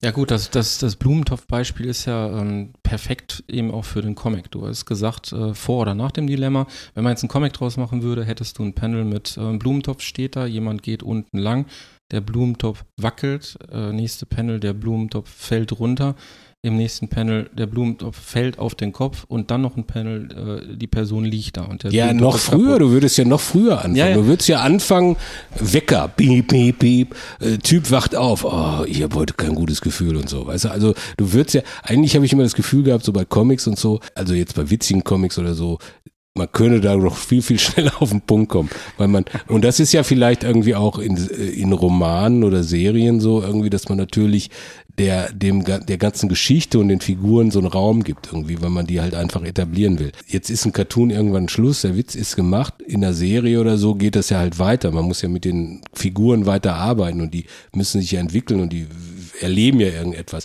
Also deshalb, ich, ich finde man, man kann es überhaupt nicht vergleichen. Ja, also, ja, aber du hast, du hast ja da auch zwei Ebenen. Was ich gerade sagte mit den unterschiedlichen Panels, das ist ja im, im Drehbuch dieses, dieser Situation ist das ja so, dass wir als Cartoonist entscheiden müssen, welche Situation wir jetzt in diesem einen Bild zeigen. Das macht ja eine ganze Menge von dem Witz aus was du jetzt gerade erwähnt hast mit morgens aufstehen oder so, das sind ja Sachen, um dann vielleicht eine Figur auch noch zu etablieren.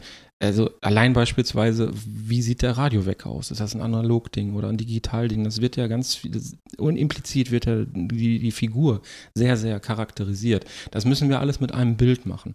Und genau das ist ja der Punkt, den Oliver jetzt wissen wollte. Wie machen wir das mit dieser Reduktion, mit dem auf den Punkt kommen? Und was ja eben für Thomas mit einem Gag für die Heute-Show beispielsweise genauso gilt. Dieses lange erzählen können und auf irgendwas hinarbeiten. Das haben wir ja nicht, sondern bei uns findet das im Kopf statt, vielleicht auch beim Betrachter im Kopf. Aber wie legen wir diese Entscheidung fest? Und natürlich, wie kommen wir überhaupt auf die Ideen? Das sind ja genau zwei Fragen, die er damit zum einen sehr offensiv und zum anderen implizit stellt. Wie sieht es bei dir aus, Olli? Wie kommst du auf die Ideen? Ich, ich denke mir die aus. Nein, ich, ich, ich, ich habe, ich habe, ich habe Themen, äh, oder, oder ich lese über irgendetwas und dann äh, mache ich mir Gedanken dazu. So, und dann gucke ich irgendwie über was, was habe ich ja schon mal erzählt. Also letztendlich kommen, die Ideen sind immer relativ spontan bei mir, aber nicht, also die, die eigentliche Idee ist spontan. Das über das Thema nachdenken, das ist halt nicht spontan. Ich kann, wie gesagt, also ich habe jetzt diesen Bundesliga-Cartoon gemacht, weil der, den habe ich halt gestern Abend gemacht, deshalb kann ich das jetzt am besten rekapitulieren. Und ich habe halt gedacht, irgendwie, okay, Mensch, Bayern hat jetzt äh, 1 zu 6 äh, äh, gewonnen Hallo, das wäre schön. So, was passiert jetzt irgendwie? Das ist genau das eingetreten, was alle nicht wollten, dass plötzlich irgendwie so eine komplette Langeweile irgendwie vielleicht diese Saison wieder stattfindet, zumindest irgendwie in den Kampf um die Meisterschaft. Und dann habe ich überlegt und gesagt, ah ja, Langeweile male ich jetzt jemanden, der da am Tisch sitzt irgendwie und traurig ist. Und jetzt ist aber 60 Jahre Bundesliga, äh, diese 60. Saison. Jetzt habe ich so einen Typen im Kerker gemalt, der da hängt irgendwie und sagt, ist Ihnen auch so langweilig?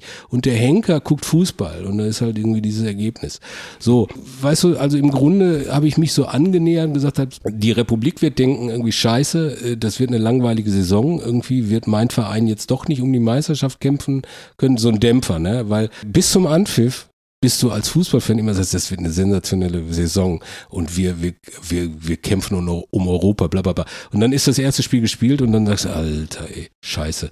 Also ich will jetzt nicht die ganze Saison schon äh, schlecht reden, aber so kommt man halt irgendwie auf den Gedanken irgendwie, weil man denkt irgendwie selber als Fan, ah, okay, das wird vielleicht, ah, die Bayern, die haben schon eine geile Truppe und die werden schon den einen oder anderen wegjagen da irgendwie und dann kommt man auf so einen Gedanken. Also Langeweile und wie kann man jetzt Langeweile symbolisieren als Bild?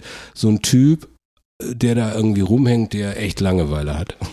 Und das Ganze noch so ein bisschen im Kontext 60 Jahre äh, Bundesliga. Ist äh, mhm. vielleicht irgendwie im ersten Moment so ein bisschen konstruiert, also nicht nur ein bisschen, sondern sehr, sehr, sehr konstruiert.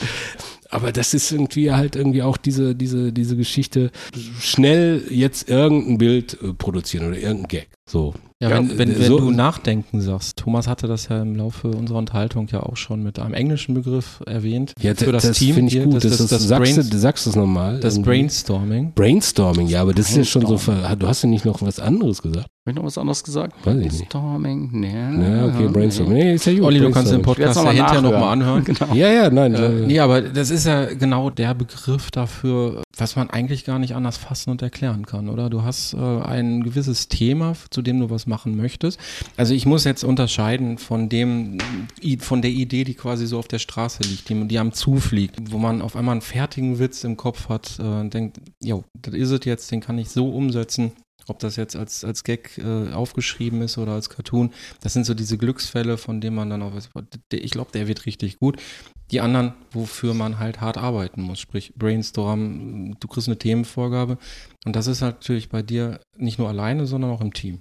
Aber, aber Genau. erklär doch mal, oder sag mal, also ich habe so eine Definition von Brainstorming, Mhm. die möchte ich jetzt nicht sagen, weil ich Mhm. möchte, dass du das, also du was Du, dazu du sagst. sollst also seine Definition Nein, nein, nein, sondern es geht, mir geht's darum, also wie Ja. du dich jetzt, äh, wie ein Thema, also ich sag jetzt mal, lass uns doch mal ein Thema nehmen. Hm? Jetzt Fracking Ja. zum Beispiel. So, bitte. So, bitte brainstorm mal. Nein, also wir haben jetzt, die, die Thematik ist jetzt, Söder will jetzt Fracking, fängt er gut irgendwie, weil wir Gasprobleme haben, aber nicht bei uns in Bayern. Und Fracking ist ja sowieso sehr umstritten. Genau. Und sagt er, ist Schleswig-Holstein. So, wie gehen wir jetzt Du davon? merkst schon, Olli möchte einen Gag abgreifen. Ne? Nein, nein, nein, nein. Ja, aber gut. äh, Nein, ich, ich, ich finde es immer sehr schlecht, also ich finde es immer, wenn man so so an einem konkreten Beispiel mal darüber redet, ist es besser, als wenn man immer so sagt, ja, Brainstorming und dann im Kollektiv und bla bla bla. Du hast genau das ja äh, gemacht, was, was beim Brainstorming das Wichtige ist.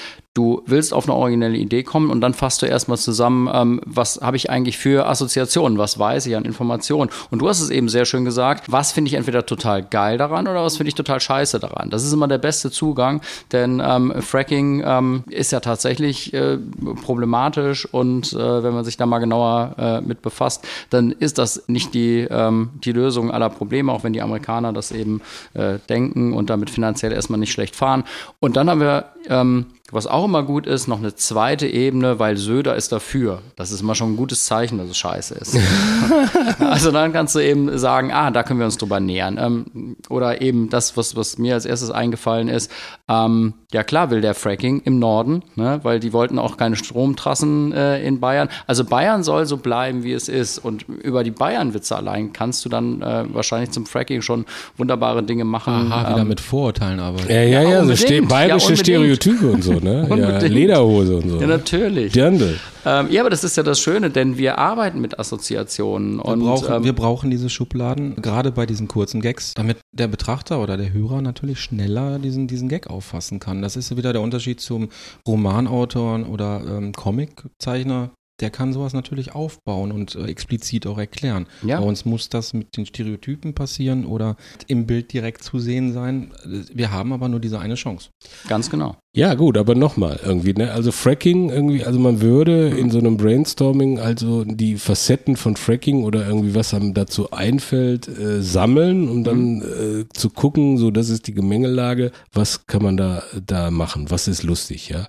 Also wenn jetzt bei bei Söder zu Hause im Garten gebohrt wird zum Mhm. Beispiel, weil man hat jetzt eine Fracking Schicht oder was weiß ich wieder da ist, eine Gasschicht bei Söder unterm Haus gefunden. Mhm. Zum Beispiel. Ja.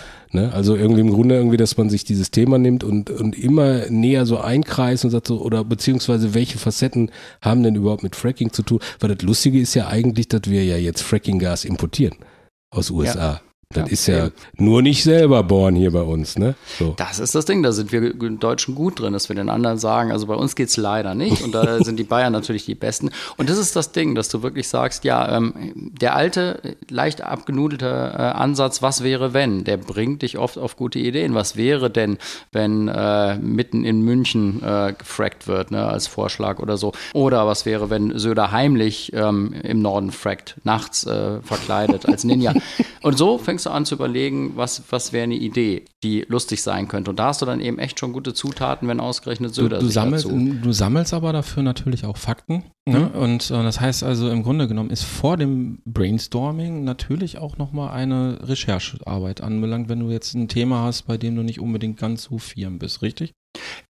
Also wenn du Oder ist es besser, komplett unvoreingenommen an sowas ranzugehen und mit einer gewissen Naivität sich da Sachen zu. Beides hat eigentlich Das, das kommt ja total drauf an. Also wenn du Satire machen willst, dann willst du natürlich irgendwie genau das treffen, möglichst, was ähm, daran wirklich verwerflich, doof, unverschämt ist. Und dann solltest du zu deiner Meinung irgendwie, solltest du dann auch noch einen ganz guten äh, Background an, an äh, Fakten haben. Ist das vielleicht etwa der Unterschied zwischen Kabarett und Comedy? Kabarett ist mit Fakten belegt und Comedy naive Witze, oder? Ähm, ich, äh, ich, die Diskussion, ich würde sie nicht aufmachen, ganz schwierig. Denn ich habe auch Kabarettisten Anfang des Jahrtausends erlebt, die sich Kabarettisten genannt haben, über die Comedy geschimpft haben. Und dann kam wieder ein Frisurenwitz über Merkel, wo man wirklich in der Comedy schon gesagt hat, nee, macht man nicht, die hat mittlerweile eine gute Frisur von Herrn Walz. Und äh, also das finde ich immer wirklich schwierig, da äh, zu unterscheiden. Also ist, glaube ich, immer wichtig, finde ich, aber, oder sagen wir, eine gute Grundlage, wenn man so ein Insight hat. Also, also für so einen Gag. Hm? Also, den man dann irgendwie auch belegen kann. Also muss ich, glaube ich, jetzt nicht unbedingt immer dann ganz faktisch irgendwie an die Gemengelage halten. Aber wenn man dann weiß, so, pass auf, das ist halt so und deshalb ist der Gag auch berechtigt irgendwie. Also das ist vielleicht die wissenschaftliche Arbeit. Ich finde nicht unbedingt, dass die eins zu eins in dem Gag stattfinden muss, aber Mhm. zumindest Nein. muss man das mal als Autor dann gehört haben, um sich dann auch hinterher rechtfertigen zu können, finde ich. äh, Aber das ist bei Cartoons auch so. Es ist immer sehr, sehr schön, wenn, wenn da wirklich äh, faktisch dann auch was hinter ist, dass man das nicht einfach so aus der Luft gegriffen hat. Ja, Ja, ja. also ich kann es vielleicht mal an dem einen Cartoon, den wir zusammen gemacht haben für äh, das Serienbuch Stranger Inks. Da haben wir doch äh, Herrn Walter White aus äh, Breaking Bad auf einer Wolke mit seinem, Hühn, mit seinem Hütchen Ja. und der sitzt sehr traurig da und sagt, vielleicht hast du noch den genauen Text, ähm, äh, Hätte ich, hätte ich doch mal in Bitcoins investiert. Hätte ich mal in Bitcoins investiert. Und das war so, wir wollten was zu äh, Breaking Bad machen und du fängst an zu überlegen, du wirklich, äh, wenn ich wenn ich eben Nachwuchs schule, dann sage ich, macht euch die Liste auf Papier und sagt, was sind meine Assoziationen zu Breaking Bad? Äh, Der ist Lehrer und der ist todkrank, der braucht viel Geld, Der also braucht viel wird er Geld kriminell. Oder keine gute Krankenversicherung und, und Genau. ja, als Serienschreiber, um die Dramatik da reinzukriegen, ist natürlich, er wird kriminell und, und Genau. das, das äh, mit dem ein, mit dem Talent, was er als Lehrer hat, ge- gerät er auf die schiefe Bahn, um sich da zu professionalisieren. Chemielehrer, ne? Ja. Ja. Und genau, ja stimmt, das ist dieses Was wäre wenn Element. Du hast mir den Gag ja einfach geliefert, wir haben uns so nie drüber Mhm. unterhalten. Dann hast du wahrscheinlich einfach weiter, was wäre, wenn er eine andere Alternative, einen anderen Weg eingeschlagen hätte, ein anderes Marvel-Universum. Ganz genau.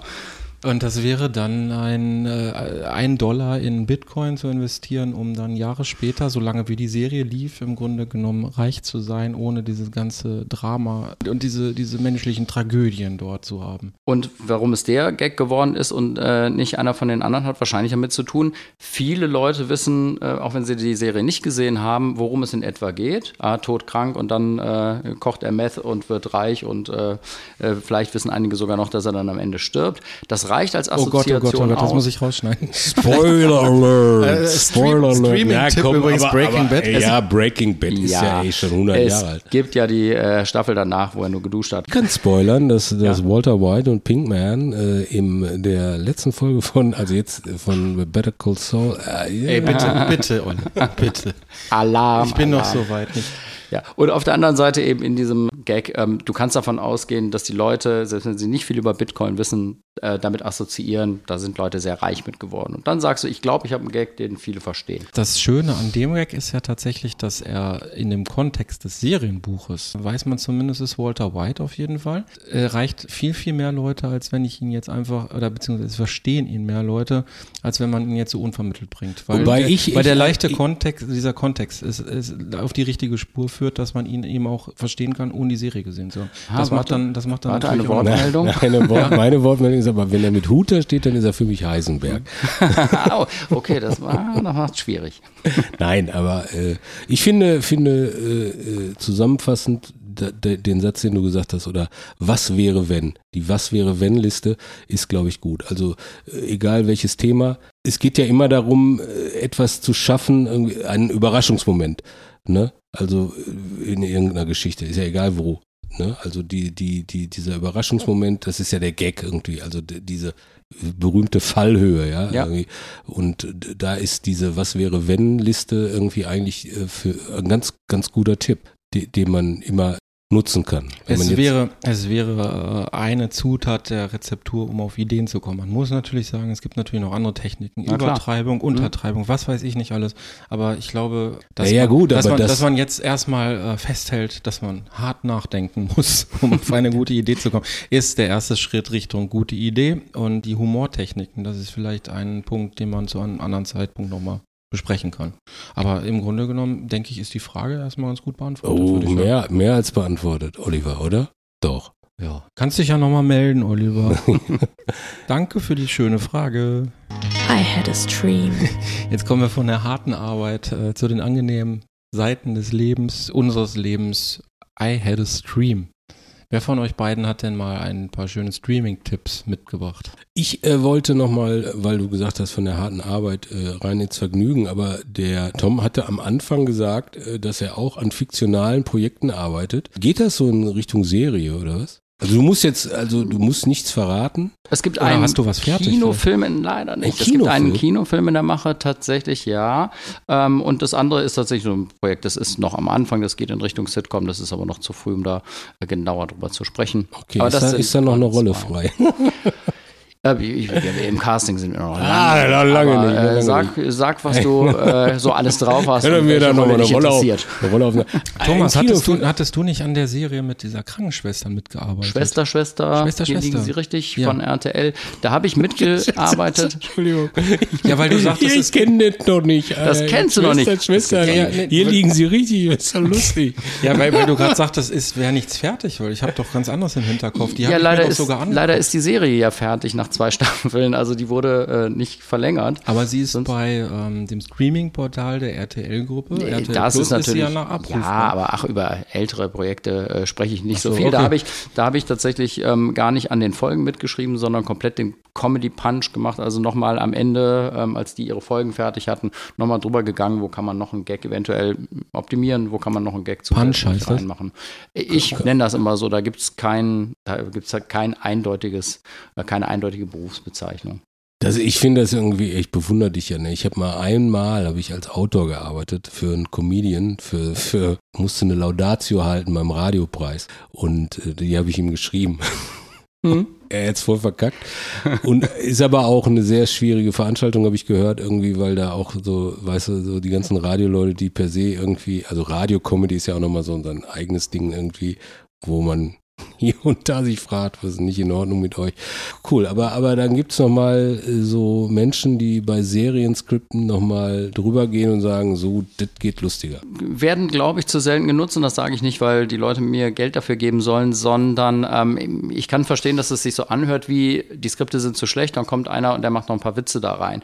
Ähm, optimalerweise sind die Skripte schon sehr, sehr gut, aber wenn du eben, und du hast es eben gesagt, dass das wahnsinnig kompliziert ist, so eine halbe Stunde und da soll eine Geschichte erzählt werden, da sollen die Figuren erzählt werden, die Konflikte und dann soll aber auch noch sehr, sehr lustig sein.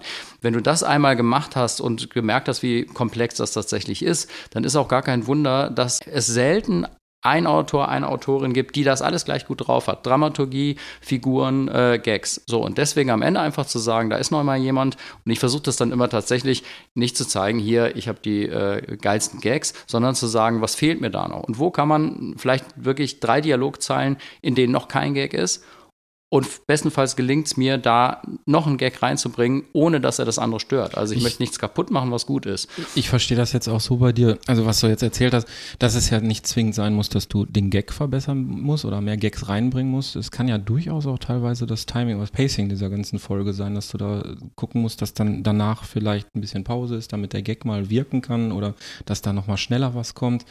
Ist ja nicht so, dass du wirklich komplett die Kollegen da berichtigen musst oder so, ne? Ey, Auch das gibt es ja und das wäre ja auch nicht falsch. Also ähm, das Ding ist, wenn die Serie besser wird, weil jemand, das nennt man dann am ehesten irgendwie so Skript-Doktor, dass man sagt, wir haben eigentlich ein gutes, äh, eine gute Idee und ein gutes Skript, aber irgendwas stimmt noch nicht. Und der sagt, ja, ich kann euch sagen, ihr müsst viel schneller, äh, ich mache das mal hier, ähm, die erste Szene ist zu lang und das können wir rauslassen und dann können wir das noch machen und dann funktioniert am Ende die äh, ganze Nummer besser. Dann haben meiner Meinung nach alle gewonnen. Auch wenn man als Künstler natürlich denkt, oh, schade, warum ist jetzt meins noch äh, verändert worden? Aber wenn die Nummer am Ende dadurch besser ist, dann haben alle gewonnen. Das ist übrigens in Hollywood ein sehr gut bezahlter Job, Script Doc. Script Doctor ist, da kommst du irgendwie, wenn er die, du musst die Scheiße retten, ne, irgendwie, die, die äh, da vielleicht jemand anders verbockt hat und dann noch irgendwie, äh, ne. Absolut. Inter mich interessiert das immer irgendwie so ein bisschen, also persönlich, weil ich ja auch Fan bin. Weiß zum Beispiel von, von James Bond, weil wir haben so ein James Bond Buch gemacht, wo die dann noch beim Dreh irgendwie äh, auf der Location irgendwie äh, am, am Buch geschrieben haben und so. Verrückt. Ja. So, Kinofilm, hattest du gesagt. Kinofilm. Darfst du da schon irgendeine Tendenz, äh, da gibt, wird der kommen? Das ist tatsächlich das zumindest schon mal offiziell. Ah, ja, da wurde schon drüber geredet. Ich darf Ah. also sagen, dass wir eine Ruhrpott-Komödie machen wollen. Nein. Ja, eine Ruhrpott-Komödie. Und zwar, wir wollen nicht, was ich auch sehr mag, äh, die knallige Ruhrpott-Komödie mit so den absoluten Klischeebildern, sondern tatsächlich so ein bisschen mehr ein Denkmal setzen. Ein Denkmal. Aber lustig. Ja, das ist sehr schön. Darf Also man, wenn ihr, wenn ihr dafür noch zwei Cartoonisten braucht, die dort mitspielen, Die zwei Stricher stehen bereit. Vielleicht für das, äh, für das Storyboard, das Herr Uschmann dachte, gesagt hat. Ja, aber da gibt es doch da gibt's doch keinen, Titel oder so. Den Titel gibt schon, der ist Kowalski. Kowalski? Der Arbeitstitel Kowalski. Kowa- genau. Und ähm, Oh, ein Freund von mir, der hat Ja. eine Band, die heißt Kowalski. es ist ja auch tatsächlich äh, kein ganz ungewöhnlicher Name und der Gab ja, es nicht ein Comic-Magazin? Es gab ein Comic-Magazin Kowalski, ja. ja, Das war, schon, war äh, Und, und schon, Und schon sagen die, ihr habt Problem, uns- schon ihr ihr- habt uns Ihr den- habt uns den doch Titel den Titel geklaut. geklaut. So. so gibt es gibt's schon andere Protagonisten Regie oder so? Ähm, nee, das ist alles im Gespräch, weil wir auch wirklich einfach äh, mit dem Buch jetzt nochmal in der äh, zweiten Runde gerade Ah, okay. anfangen, das nach den Interessen der Finanzierer nochmal ein bisschen zu optimieren. aber nach eine. Produktionsfirma gibt schon. Die gibt schon, ja. Okay. Olli will hart ins Detail. Warum? Nein, Warum? nee, ja, Nein, weil- ich finde das, weil- ich find das vollkommen okay. Das Ding ist tatsächlich, ähm, also wie gesagt, es ist schon äh, etwas öffentlich in einem Panel schon mal gesagt worden. Und äh, wer Lust hat, der er googelt sich da und hört sich mal ein bisschen an. Da ist auch was zum Inhalt gesagt worden. Und gleichzeitig ein bisschen halte ich mich noch zurück. Ich könnte ja endlich, hoffe- ich könnte endlich meine Manta-Manta-Geschichte erzählen. Bitte, los. Äh, nein, weil, weil das sind ja, es gibt ja so viele Projekte, die geil sind, die vielleicht gemacht werden, vielleicht aber nicht. Ich, ich sag mal so, Kalle Grabowski, das wird dir ja auch was sagen. Ja. Was, Oh ja. Äh, ja, was äh, auch äh, per se erstmal, wo jeder Filmfan sagt, ja geil, ne, so nach der Una-Trilogie äh, bin ich ein großer Fan von, jetzt nochmal den Kalle mit den drei Charakteren irgendwie zu beleuchten, super. Und dann gab es so ein Crowdfunding und so, und das ist aber irgendwie, äh, hat das nie geklappt und äh, Ich hörte davon. ja, und äh, Ralle wird ja jetzt auch nicht jünger und so, weißt du, solche Dinge irgendwie, wo man, wo, deshalb bin ich da immer sehr interessiert, äh, ob das schon in so einem Stadium ist, wo man sagen kann, ja, das kommt wahrscheinlich doch, also zu 80 Prozent oder sogar vielleicht mehr. Das ist halt, das finde ich, finde ich gut, weil, weil es gibt so viele Sachen, die die Leute haben wollen, irgendwie so emotional, gerade halt, äh, ne, nach Bang Boom Bang und so, die aber dann nicht, kein Finanzier finden, ne? weil, weil die vielleicht denken irgendwie, ja, das, ihr da mit eurem Ruhrgebiet, ey, lasst uns doch in Ruhe, äh, das will doch keiner sehen. Wobei ja jetzt Manta Manta 2 in der Mache ist. Also, Ja, ja. aber im Endeffekt äh, bei fiktionalen Projekten sage ich immer, wir machen einen Schritt äh, 4 von 1000. Also du weißt genau, das kann aus den unglaublichsten Gründen dann am Ende nichts werden. Wir versuchen gerade es äh, hinzukriegen, dass es was wird. ja Wir drücken die Daumen. Wir drücken, wir drücken, die Daumen. Pass auf, ich muss sie jetzt erzählen, sonst, sonst ist der Film abgedreht irgendwie und in den Kinos, ich habe es nicht erzählt. Weil ich habe mal äh, in einer der ersten Folgen hier gesagt, so ich bin Teil von Manta Manta. Und äh, Oh Gott, wir lösen jetzt wirklich diesen Cliffhanger auf. ja, Entschuldigung, ey, Das der muss ja der jetzt, unaufgelöste ich, Cliffhanger. ich, ich habe ich hab jetzt schon wieder gelesen, dass die da drehen und äh, Til Schweiger hat Eis gekauft für alle in, was weiß ich, wo die da drehen, in Wuppertal oder Dortmund, egal. So, Freunde, ich habe beim ersten Manta Manta Film äh, gibt es die Szene, wo Uwe Fellensieg, mein lieber Freund Uwe Fellensieg, äh, der spielt einen Disco-Besitzer. Ken- Kennst du den Film? Manta Manta, hast du nie gesehen oder was? Nein, ich komme aus Bergheim und wir haben da so eine äh, schwierige Beziehung zu den Mantas. Du warst im Berghain? Im Bergheim. Du Berg- bist, in, du bist in Bergheim. einem Club groß geworden. Absolut. Die ganz harte Schule. Sag mal, da, ja, das erklärt Ich ja bin, jetzt ich bin einiges. ins Bergheim gekommen. Nein, Bergheim bei das Köln. Ist, ist doch bei Köln, ne? ja, und das sollte ja angeblich damals immer die Manta-Hauptstadt sein. Ist das so? So hieß es. Aber, aber da der Film, der gesehen. Film spielt ja eigentlich in Wuppertal. Leider ja, ja. So, so, aber die Disco-Szene ist in Frechen gedreht worden. Und zwar an der Diskothek Westside. Mhm. So hieß sie damals. So, und jetzt, Freunde, wer hat das Logo gemacht von dieser Diskothek? Ah, Nein. ich bin ja auch Grafiker. Nein. Und ich habe das Logo gemacht für die Diskothek Westside. Äh, Und im Film sieht man halt die, die Neon-Reklame mit dem Logo und bei dem Miss Wet T-Shirt Contest in dem Film. Warst haben, du dabei? Nein, da war ich nicht dabei. Haben alle Frauen natürlich ein T-Shirt an mit meinem Logo quasi. Und das ist halt so entstanden, mein Vater, der hatte so ein kleines äh, Grafikbüro, eine Siebdruckerei und so, und der hat sehr viel für Diskotheken und Restaurants und so gearbeitet. Werner Lennemann war damals der angesagte Innendesigner, Innenarchitekt für Diskotheken. Der hat das Tarm Center gebaut, davor Teatro de Tau, irgendwie die Älteren werden sich erinnern. So, und der hat dann halt irgendwie auch den Job bekommen, äh, dieses Westside zu designen, diese Diskothek, diese Großraumdiskothek. Und dann waren wir dann halt mal da irgendwie an äh, äh, ganz am Anfang, da war das noch eine leere Halle und dann hat Werner angefangen zu planen und ich habe das Logo dann gemacht. Und so bin ich im Manta Manta Film gelandet. Verewigt in einem Verewigt in einem Film. Also ich habe auf Wahnsinn. jeden Fall jetzt das Level schon erreicht, irgendwie als alter Mann bei der Comic-Con aufzutreten. Und, äh, und, und lustig, ich habe es dann Jahre später mal gegoogelt und dann hat irgendein Typ, äh, ein Grafiker oder irgendein so ein Student aus, aus dem Kölner Umland, hat eine Schrift gemacht aus meiner, aus meinem, weil das war ja Westside, also nur, ich habe das mit, schön mit dem Rapidographen gezeichnet und der hat ein komplettes Alphabet dann aus dieser Schrift gemacht, die ich da gezeichnet habe. Der hat ja so die Schrift Wow. geklaut, wo wir wieder beim Thema wären. Ja, wie, wie auch immer. Aber, aber das ist halt äh, die, die Szene, diese berüchtigte Szene, Uwe Fellensieg, der Till Schweiger einen aufs Maul haut und sagt, äh, es will doch keiner was von deiner Uschi, ne? Und jetzt äh, setz dich in deine Proletenkarre und mach einen Abgang. Du Wichser! das ist der Satz. Das war meine Geschichte. Also wir sind total abgeschweift. Also, es tut mir leid, aber ich musste sie erzählen. Ja, jetzt ist es raus. Ich hatte natürlich, gut. ich hatte eigentlich gehofft, du wärst da irgendwo zu sehen, aber Ach Logo so, ist es natürlich nein. auch schön. Ja, ja. Jetzt es- haben, wir- jetzt haben wir es wenigstens hinter uns. Ähm, habt, habt ihr Streaming-Tipps mitgebracht? Mache ich ganz schnell. Ich habe eine Serie, ich habe ja gesagt, ich muss sehr genau gucken mit meiner Zeit, was schaffe ich. Und ich habe eine Serie jetzt, vier Folgen geguckt von, ich glaube, sechs. Fett und Fett heißt sie. Fett und Fett. Und wenn sie euch nichts sagt, dann ist das nicht verwunderlich, aber schade, denn Fett und Fett ist vom Autorenkollegen Jakob Schreier, der auch für die Der Jakob schreibt. Schreier. Der Jakob Schreier. Ja, Olli, du sagst das so. Entschuldige, dass ich, dass ich da jetzt Ja. dann doch Ja, zu bitte. dem Streaming-Tipp was sagen wollte. Ich wollte ja eigentlich mich raushalten heute beim Streaming-Tipp. Aber Jakob, ähm, da schließt sich der Kreis. Schöne Ja. Grüße an Jakob. Der hat tatsächlich bei der Sommerakademie in Kassel, äh, bei der Karikatura, auch ein Cartoon, ein- eine Cartoon-Woche gemacht. Da waren wir gemeinsam und daher kenne ich ihn. Und ich kenne auch diese Serie, weil er natürlich gepostet hat, dass er diese Serie da jetzt am Laufen hat. Dann habe ich auch reingeguckt. Ja. So, so entwickelt sich das. Er, ich glaube, er macht weniger Wie Cartoons cool. inzwischen, sondern schreibt und, und steht Ja. dann auch vor der Kamera. Also schön, wie das ja alles zusammenläuft. Nein, das ist ja hier, das ist Full Circle. ich wusste So, ja nicht mal, dass wie- er Karikaturen gemacht hat. Cartoons, Mal. Cartoons, Cartoons. Fett und Fetter heißt die. Fett und Fett.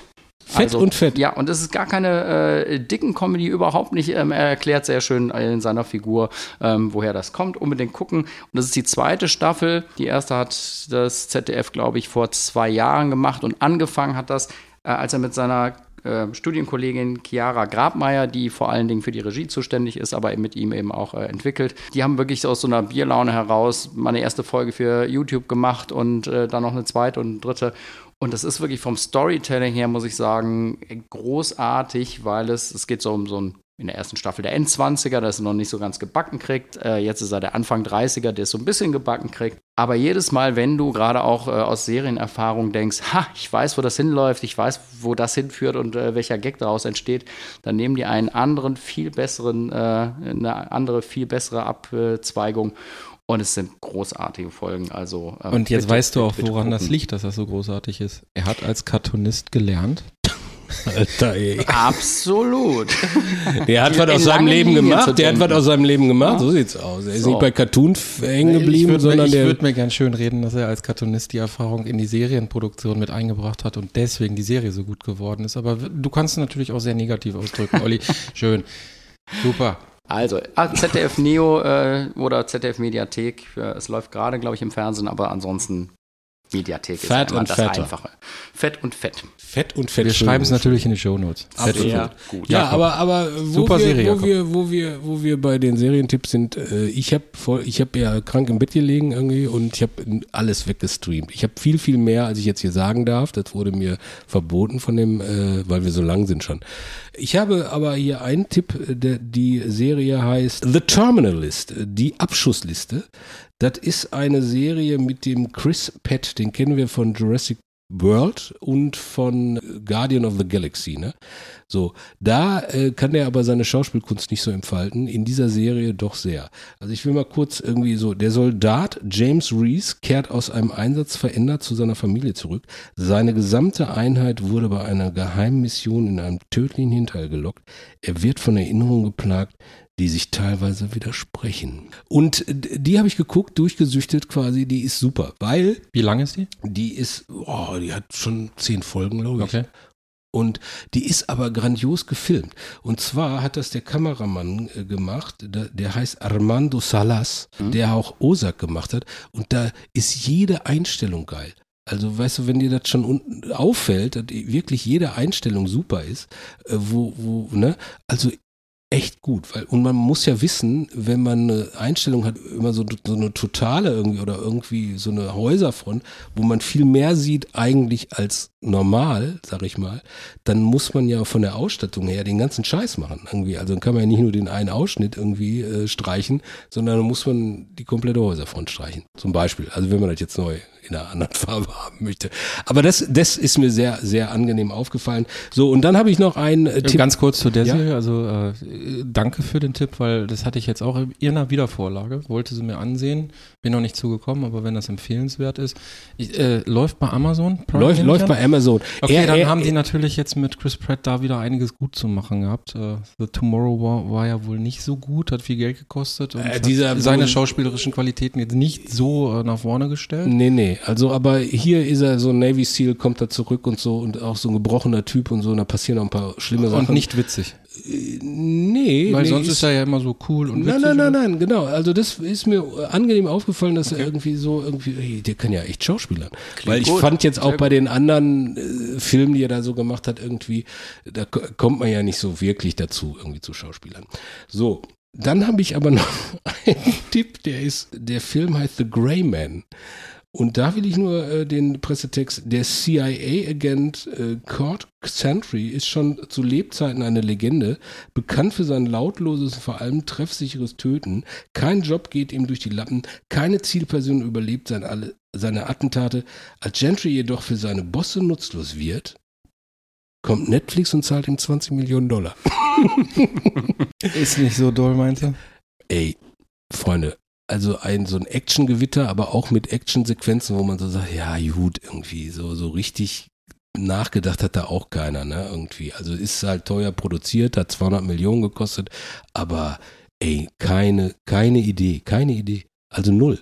Also also man kann sich angucken, irgendwie, wenn man so auf sinnlos Geballer, auch so, so immer so Time-Sprünge, ne? Irgendwie, dann hat man wahrscheinlich irgendwann festgestellt, äh, Moment, jetzt Zeit, dann äh, zehn Jahre vorher, weil wir müssen ja nochmal etablieren, dass die Beziehung zu der Person irgendwie eigentlich relativ wichtig ist, weil er da ja irgendwie so für ein, so dann jetzt wieder Jetztzeit, dann äh, ist äh, eine Frau, die in Berlin losfährt, plötzlich irgendwie in Wien äh, in der nächsten Szene. Also völliger Scheiß. Also irgendwie, also wo, wo, du, wo du dich fragst, irgendwie, Freunde, ihr habt doch 200 Millionen Dollar. Also da, da muss man noch mal Leute irgendwie einstellen, die sich damit auskennen. Natürlich ist der schön gefilmt und so und, und, und auch Locations und so, aber, aber nee. Also ich, da war ich enttäuscht. Die anderen äh, Tipps, die sage ich euch ein andermal. Greyman sollte doch so ein bisschen der neue James Bond werden, aber ich das Ja, aber ey, nein, Freunde. Also ich sag mal so, ne, 200 Millionen Dollar machen noch kein John Wick, ne? Also würde ich mal irgendwie vielleicht. Also man hat, äh, sind ja auch renommierte Regisseure, ich weiß gar nicht, wie die heißen, aber die haben halt irgendwie hier, aber da bin ich auch nicht so ein Mega-Fan von, von Civil War und Endgame und so, also die Avengers, weil das fand ich auch irgendwie, auch irgendwie am Ende irgendwie alles immer so ein bisschen drüber. Die haben da jetzt Regie. Ich habe manchmal das Gefühl, da kommt dann Netflix, weil das ist das neue Hollywood irgendwie und die haben irgendwie dann halt, die müssen ja halt irgendwie teuer produzieren oder, oder zumindest Stars einkaufen und Star-Regisseure einkaufen, damit die Leute irgendwie diese Filme gucken. Aber das funktioniert nicht immer.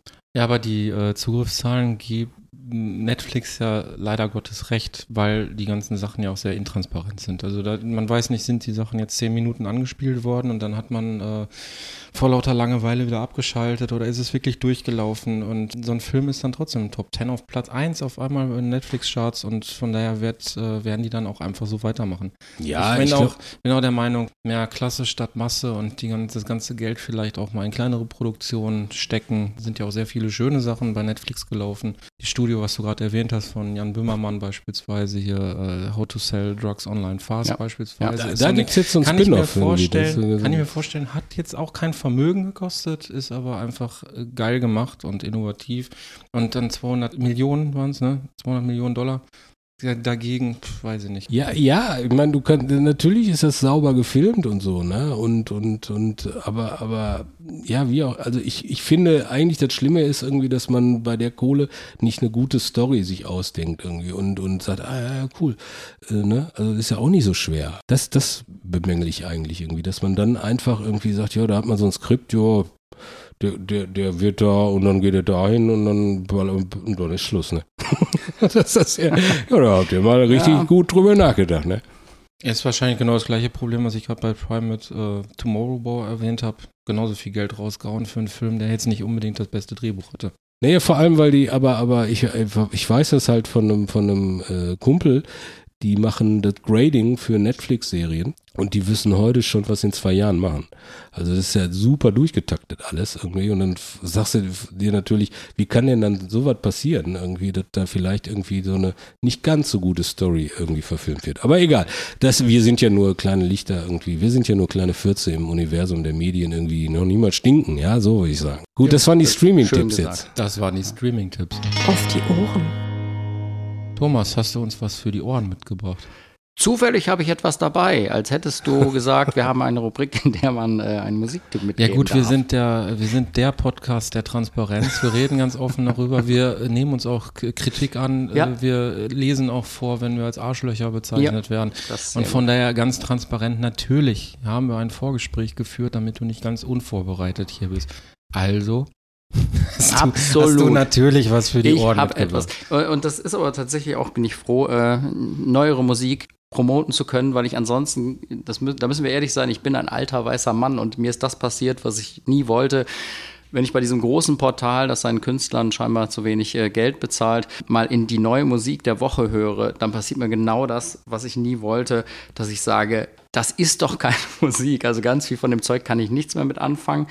Bis ich Riesentipp entdeckt habe, Deutschlandfunk Nova hat unglaublich gute, natürlich sehr poppige, aber unglaublich gute Musik. Und das Schöne ist, bei diesem Portal, das offensichtlich den Künstlern manchmal zu wenig Geld bezahlt, gibt es eine Playlist. Das heißt, wenn du nicht die ganze Zeit zwischendurch auch noch die Beiträge von DLF Nova ähm, hören willst, dann kannst du eben da die Musik hören. Und das ist unfassbar gutes, sehr äh, unterschiedliches Zeug. Und so kam ich dazu, Orla Gartland zu hören. Wenn Orla Gartland euch noch nicht sagt, dann ist das auch nicht verwunderlich, weil sie, glaube ich, noch nicht die äh, Riesenverbreitung hat. Aber sie macht Folk-Pop, ist, wenn ich richtig informiert bin, eine Irin und macht den aber so schlau und originell Wenn, und wenn, du geil. nicht ir, wenn du dich nicht irrst. wenn ich mich nicht irre, dann, Ist sie Irin. Ja. dann kommt sie aus äh, Gartland. und ihre Platte heißt Woman on the Internet, äh, hat am Anfang ganz viel äh, YouTube-Kram gemacht und jetzt eben ihre erste selbst veröffentlichte, glaube ich auch auf ihrem eigenen Label veröffentlichte, ja, Platte, hätten wir noch gesagt damals, Woman on the Internet und Anspieltipp Codependency. Ich finde sie sehr, sehr, sehr gut. Werde ich auf jeden Fall mal reinhören und ich werde es in die Shownotes schreiben. Ja, unbedingt, weil ich, also das ist so, du hast eine, ein, ein Internetradio, wie das heißt, nochmal. Deutschlandfunk. Deutschlandfunk. Hast genau. du auch erst gedacht, Deutschlandfunk hast du erst Nova. gedacht, was für ein komischer Nein, Bandname? doch, ja, ja habe ich auch gedacht. Ah, das ist so wie Tokotronic ne, oder Ketka oder so, ne? Deutschlandfunk Nova. Was ist das für eine Höchste geile Eisenbahn. Höchste Eisenbahn. Feuerschwanz, ja, verstehst du? Sodbrennen. Sodbrennen. Nein, das ist aber nur die, die, der Radio, äh, die Radio Station und Ganz die genau, für Künstlerin. junge Leute. äh, Für junge Leute. Und die Künstlerin, äh, die Irin heißt Ich muss es mir sogar aufschreiben, weil ich äh, Orla Gartland. Orla Gartland. Orla ist der Da, Vorname. da werden wir auf jeden Fall reinhören. Ihr könnt auch reinhören. Wir haben auch eine Playlist jetzt irgendwie. Wir haben eine, eine Podcast-Playlist, wo wir jetzt zum Beispiel die Orla reinpacken, weil wir immer, also unsere Musiktipp oder Musik aus den Serien packe ich da in diese Playlist und die heißt äh, Oder die Wacken-Playlist. die Natürlich Wacken-Playlist. diese Woche die, Die Wacken- heißt, die heißt bei, bei Spotify zwei Stricher tanzen ab. Geil. Ja, ne, nicht schlecht, ne? Nicht schlecht. Ist die schon öffentlich? Die ist öffentlich, ja, ja. perfekt. Dann wird die natürlich Hör auch in den rein. Shownotes verlinkt. Das, das angesprochene Lied von Saltatio Mortis, das neue, das muss natürlich auch dann verlinkt werden. Schöne Grüße an die Band. Wir sind am Ende angekommen. Schon Äh, danke Ende. für eure Geduld, dass ihr so lange zugehört habt. Ich hoffe, Ja, ich es war fand- erqui- also ich ja. meine jetzt nicht euch, sondern die Hörer da draußen, die fünf, die wir haben. Also von daher vielen Dank für das lange dranbleiben. Ich denke, ich kriege es nicht unter zwei Stunden geschnitten. Das tut mir leid. Nein, das ist absolut in Ordnung. Ich fand, das war ein sehr, sehr aufschlussreiches Gespräch, äh, dass du dir auch so lange Zeit genommen hast und so offen und ehrlich auch mit uns über viele Punkte der Branche gesprochen hast. Dafür kann ich nur ganz, ganz herzlich Danke sagen. Und Danke ähm, gleichfalls. Du bist ein gern gesehener Gast ab jetzt. Du bist quasi der dritte Stricher im Geiste. Und Ich bin ein gern gesehener Gast im Podcast. genau. Äh, Gern gesehen, ja. Den- Ja, weil da haben wir sieht, immer, da, das, das das, das, äh, ein Ich bin sehr hässlich, müssen die Zuhörer Du- Ja, du das, nein, das- das Sie stimmt. wissen gar nicht, wie hässlich dieser Typ ist. Irgendwie. Pod- ich gucke hier, Podcast-Gesicht. guck hier in so ein Org-Gesicht, ja, irgendwie ist es ekelhaft, es ist ekelhaft. Äh, voll. Ist dir aufgefallen, dass er während des Podcasts auch hatte ich noch lange, oder hatte ich lange Haare äh, bei dieser Pädagogikgeschichte da mit der Firma? Der hat gar keine langen Haare. Der Nee, sieht jetzt hat er, jetzt aus, nicht ne? mehr. Jetzt hat Ein bisschen er, unrasiert, so wie wir etabliert. beide heute auch. Ja, ja. Also die Gaghure ist, äh, Ah. hat kurze Haare. Ist So angekommen sieht's im. Mainstream, so Ja, aus. Genau. Also ich sag auch vielen Dank, das war sehr interessant. Äh, ich, ich drücke die Daumen für Kowalski. Dankeschön. Äh, und ja, ich äh, finde auch, du kannst wiederkommen. Mal irgendwann. Sehr Und gerne. Es ist äh, Tradition dieses langjährigen Podcasts, dass wir mit einer Weisheit enden, dem, dem Stricher Spirit. Und das ist natürlich dir, dem Gast heute vorbehalten. Wir sind raus. Dankeschön fürs Zuhören. Und hier Thomas Rogel, unser heutiger Gast, mit seiner Weisheit. Stricher Spirit. Meine Weisheit, jetzt kommt eine K1-Geschichte. Ich habe ja nur ein Kind, ähm, das ist vier Jahre alt. Und im Urlaub gab es am Strand Trampoline. Und da konnte man eine Zehnerkarte kaufen und das Kind hat nichts lieber gemacht, als auf diesem Trampolin zu springen. Irgendwann fragt mich meine Tochter, verbrieft, also keine erfundene K1-Geschichte, warum machen die das hier nicht kostenlos und dann können alle da rumspringen? Dann versucht man automatisch natürlich so ein bisschen den Kapitalismus zu, äh, äh, zu erklären und sagt so, na ja, aber die Frau, die möchte ja dann auch sich was zu essen kaufen, dafür braucht die Geld und deswegen bezahlt man da ein bisschen Geld fürs Hüpfen. Und dann sagte meine Tochter, aber wenn es kostenlos ist, dann hätte die den ganzen Tag frei. Und da habe ich gedacht, von diesem Kind kann man noch viel lernen. ähm, der Kapitalismus ist tatsächlich das falsche System. Das ist meine Weisheit. Auf Wiedersehen. Auf Wiederhören. Dankeschön.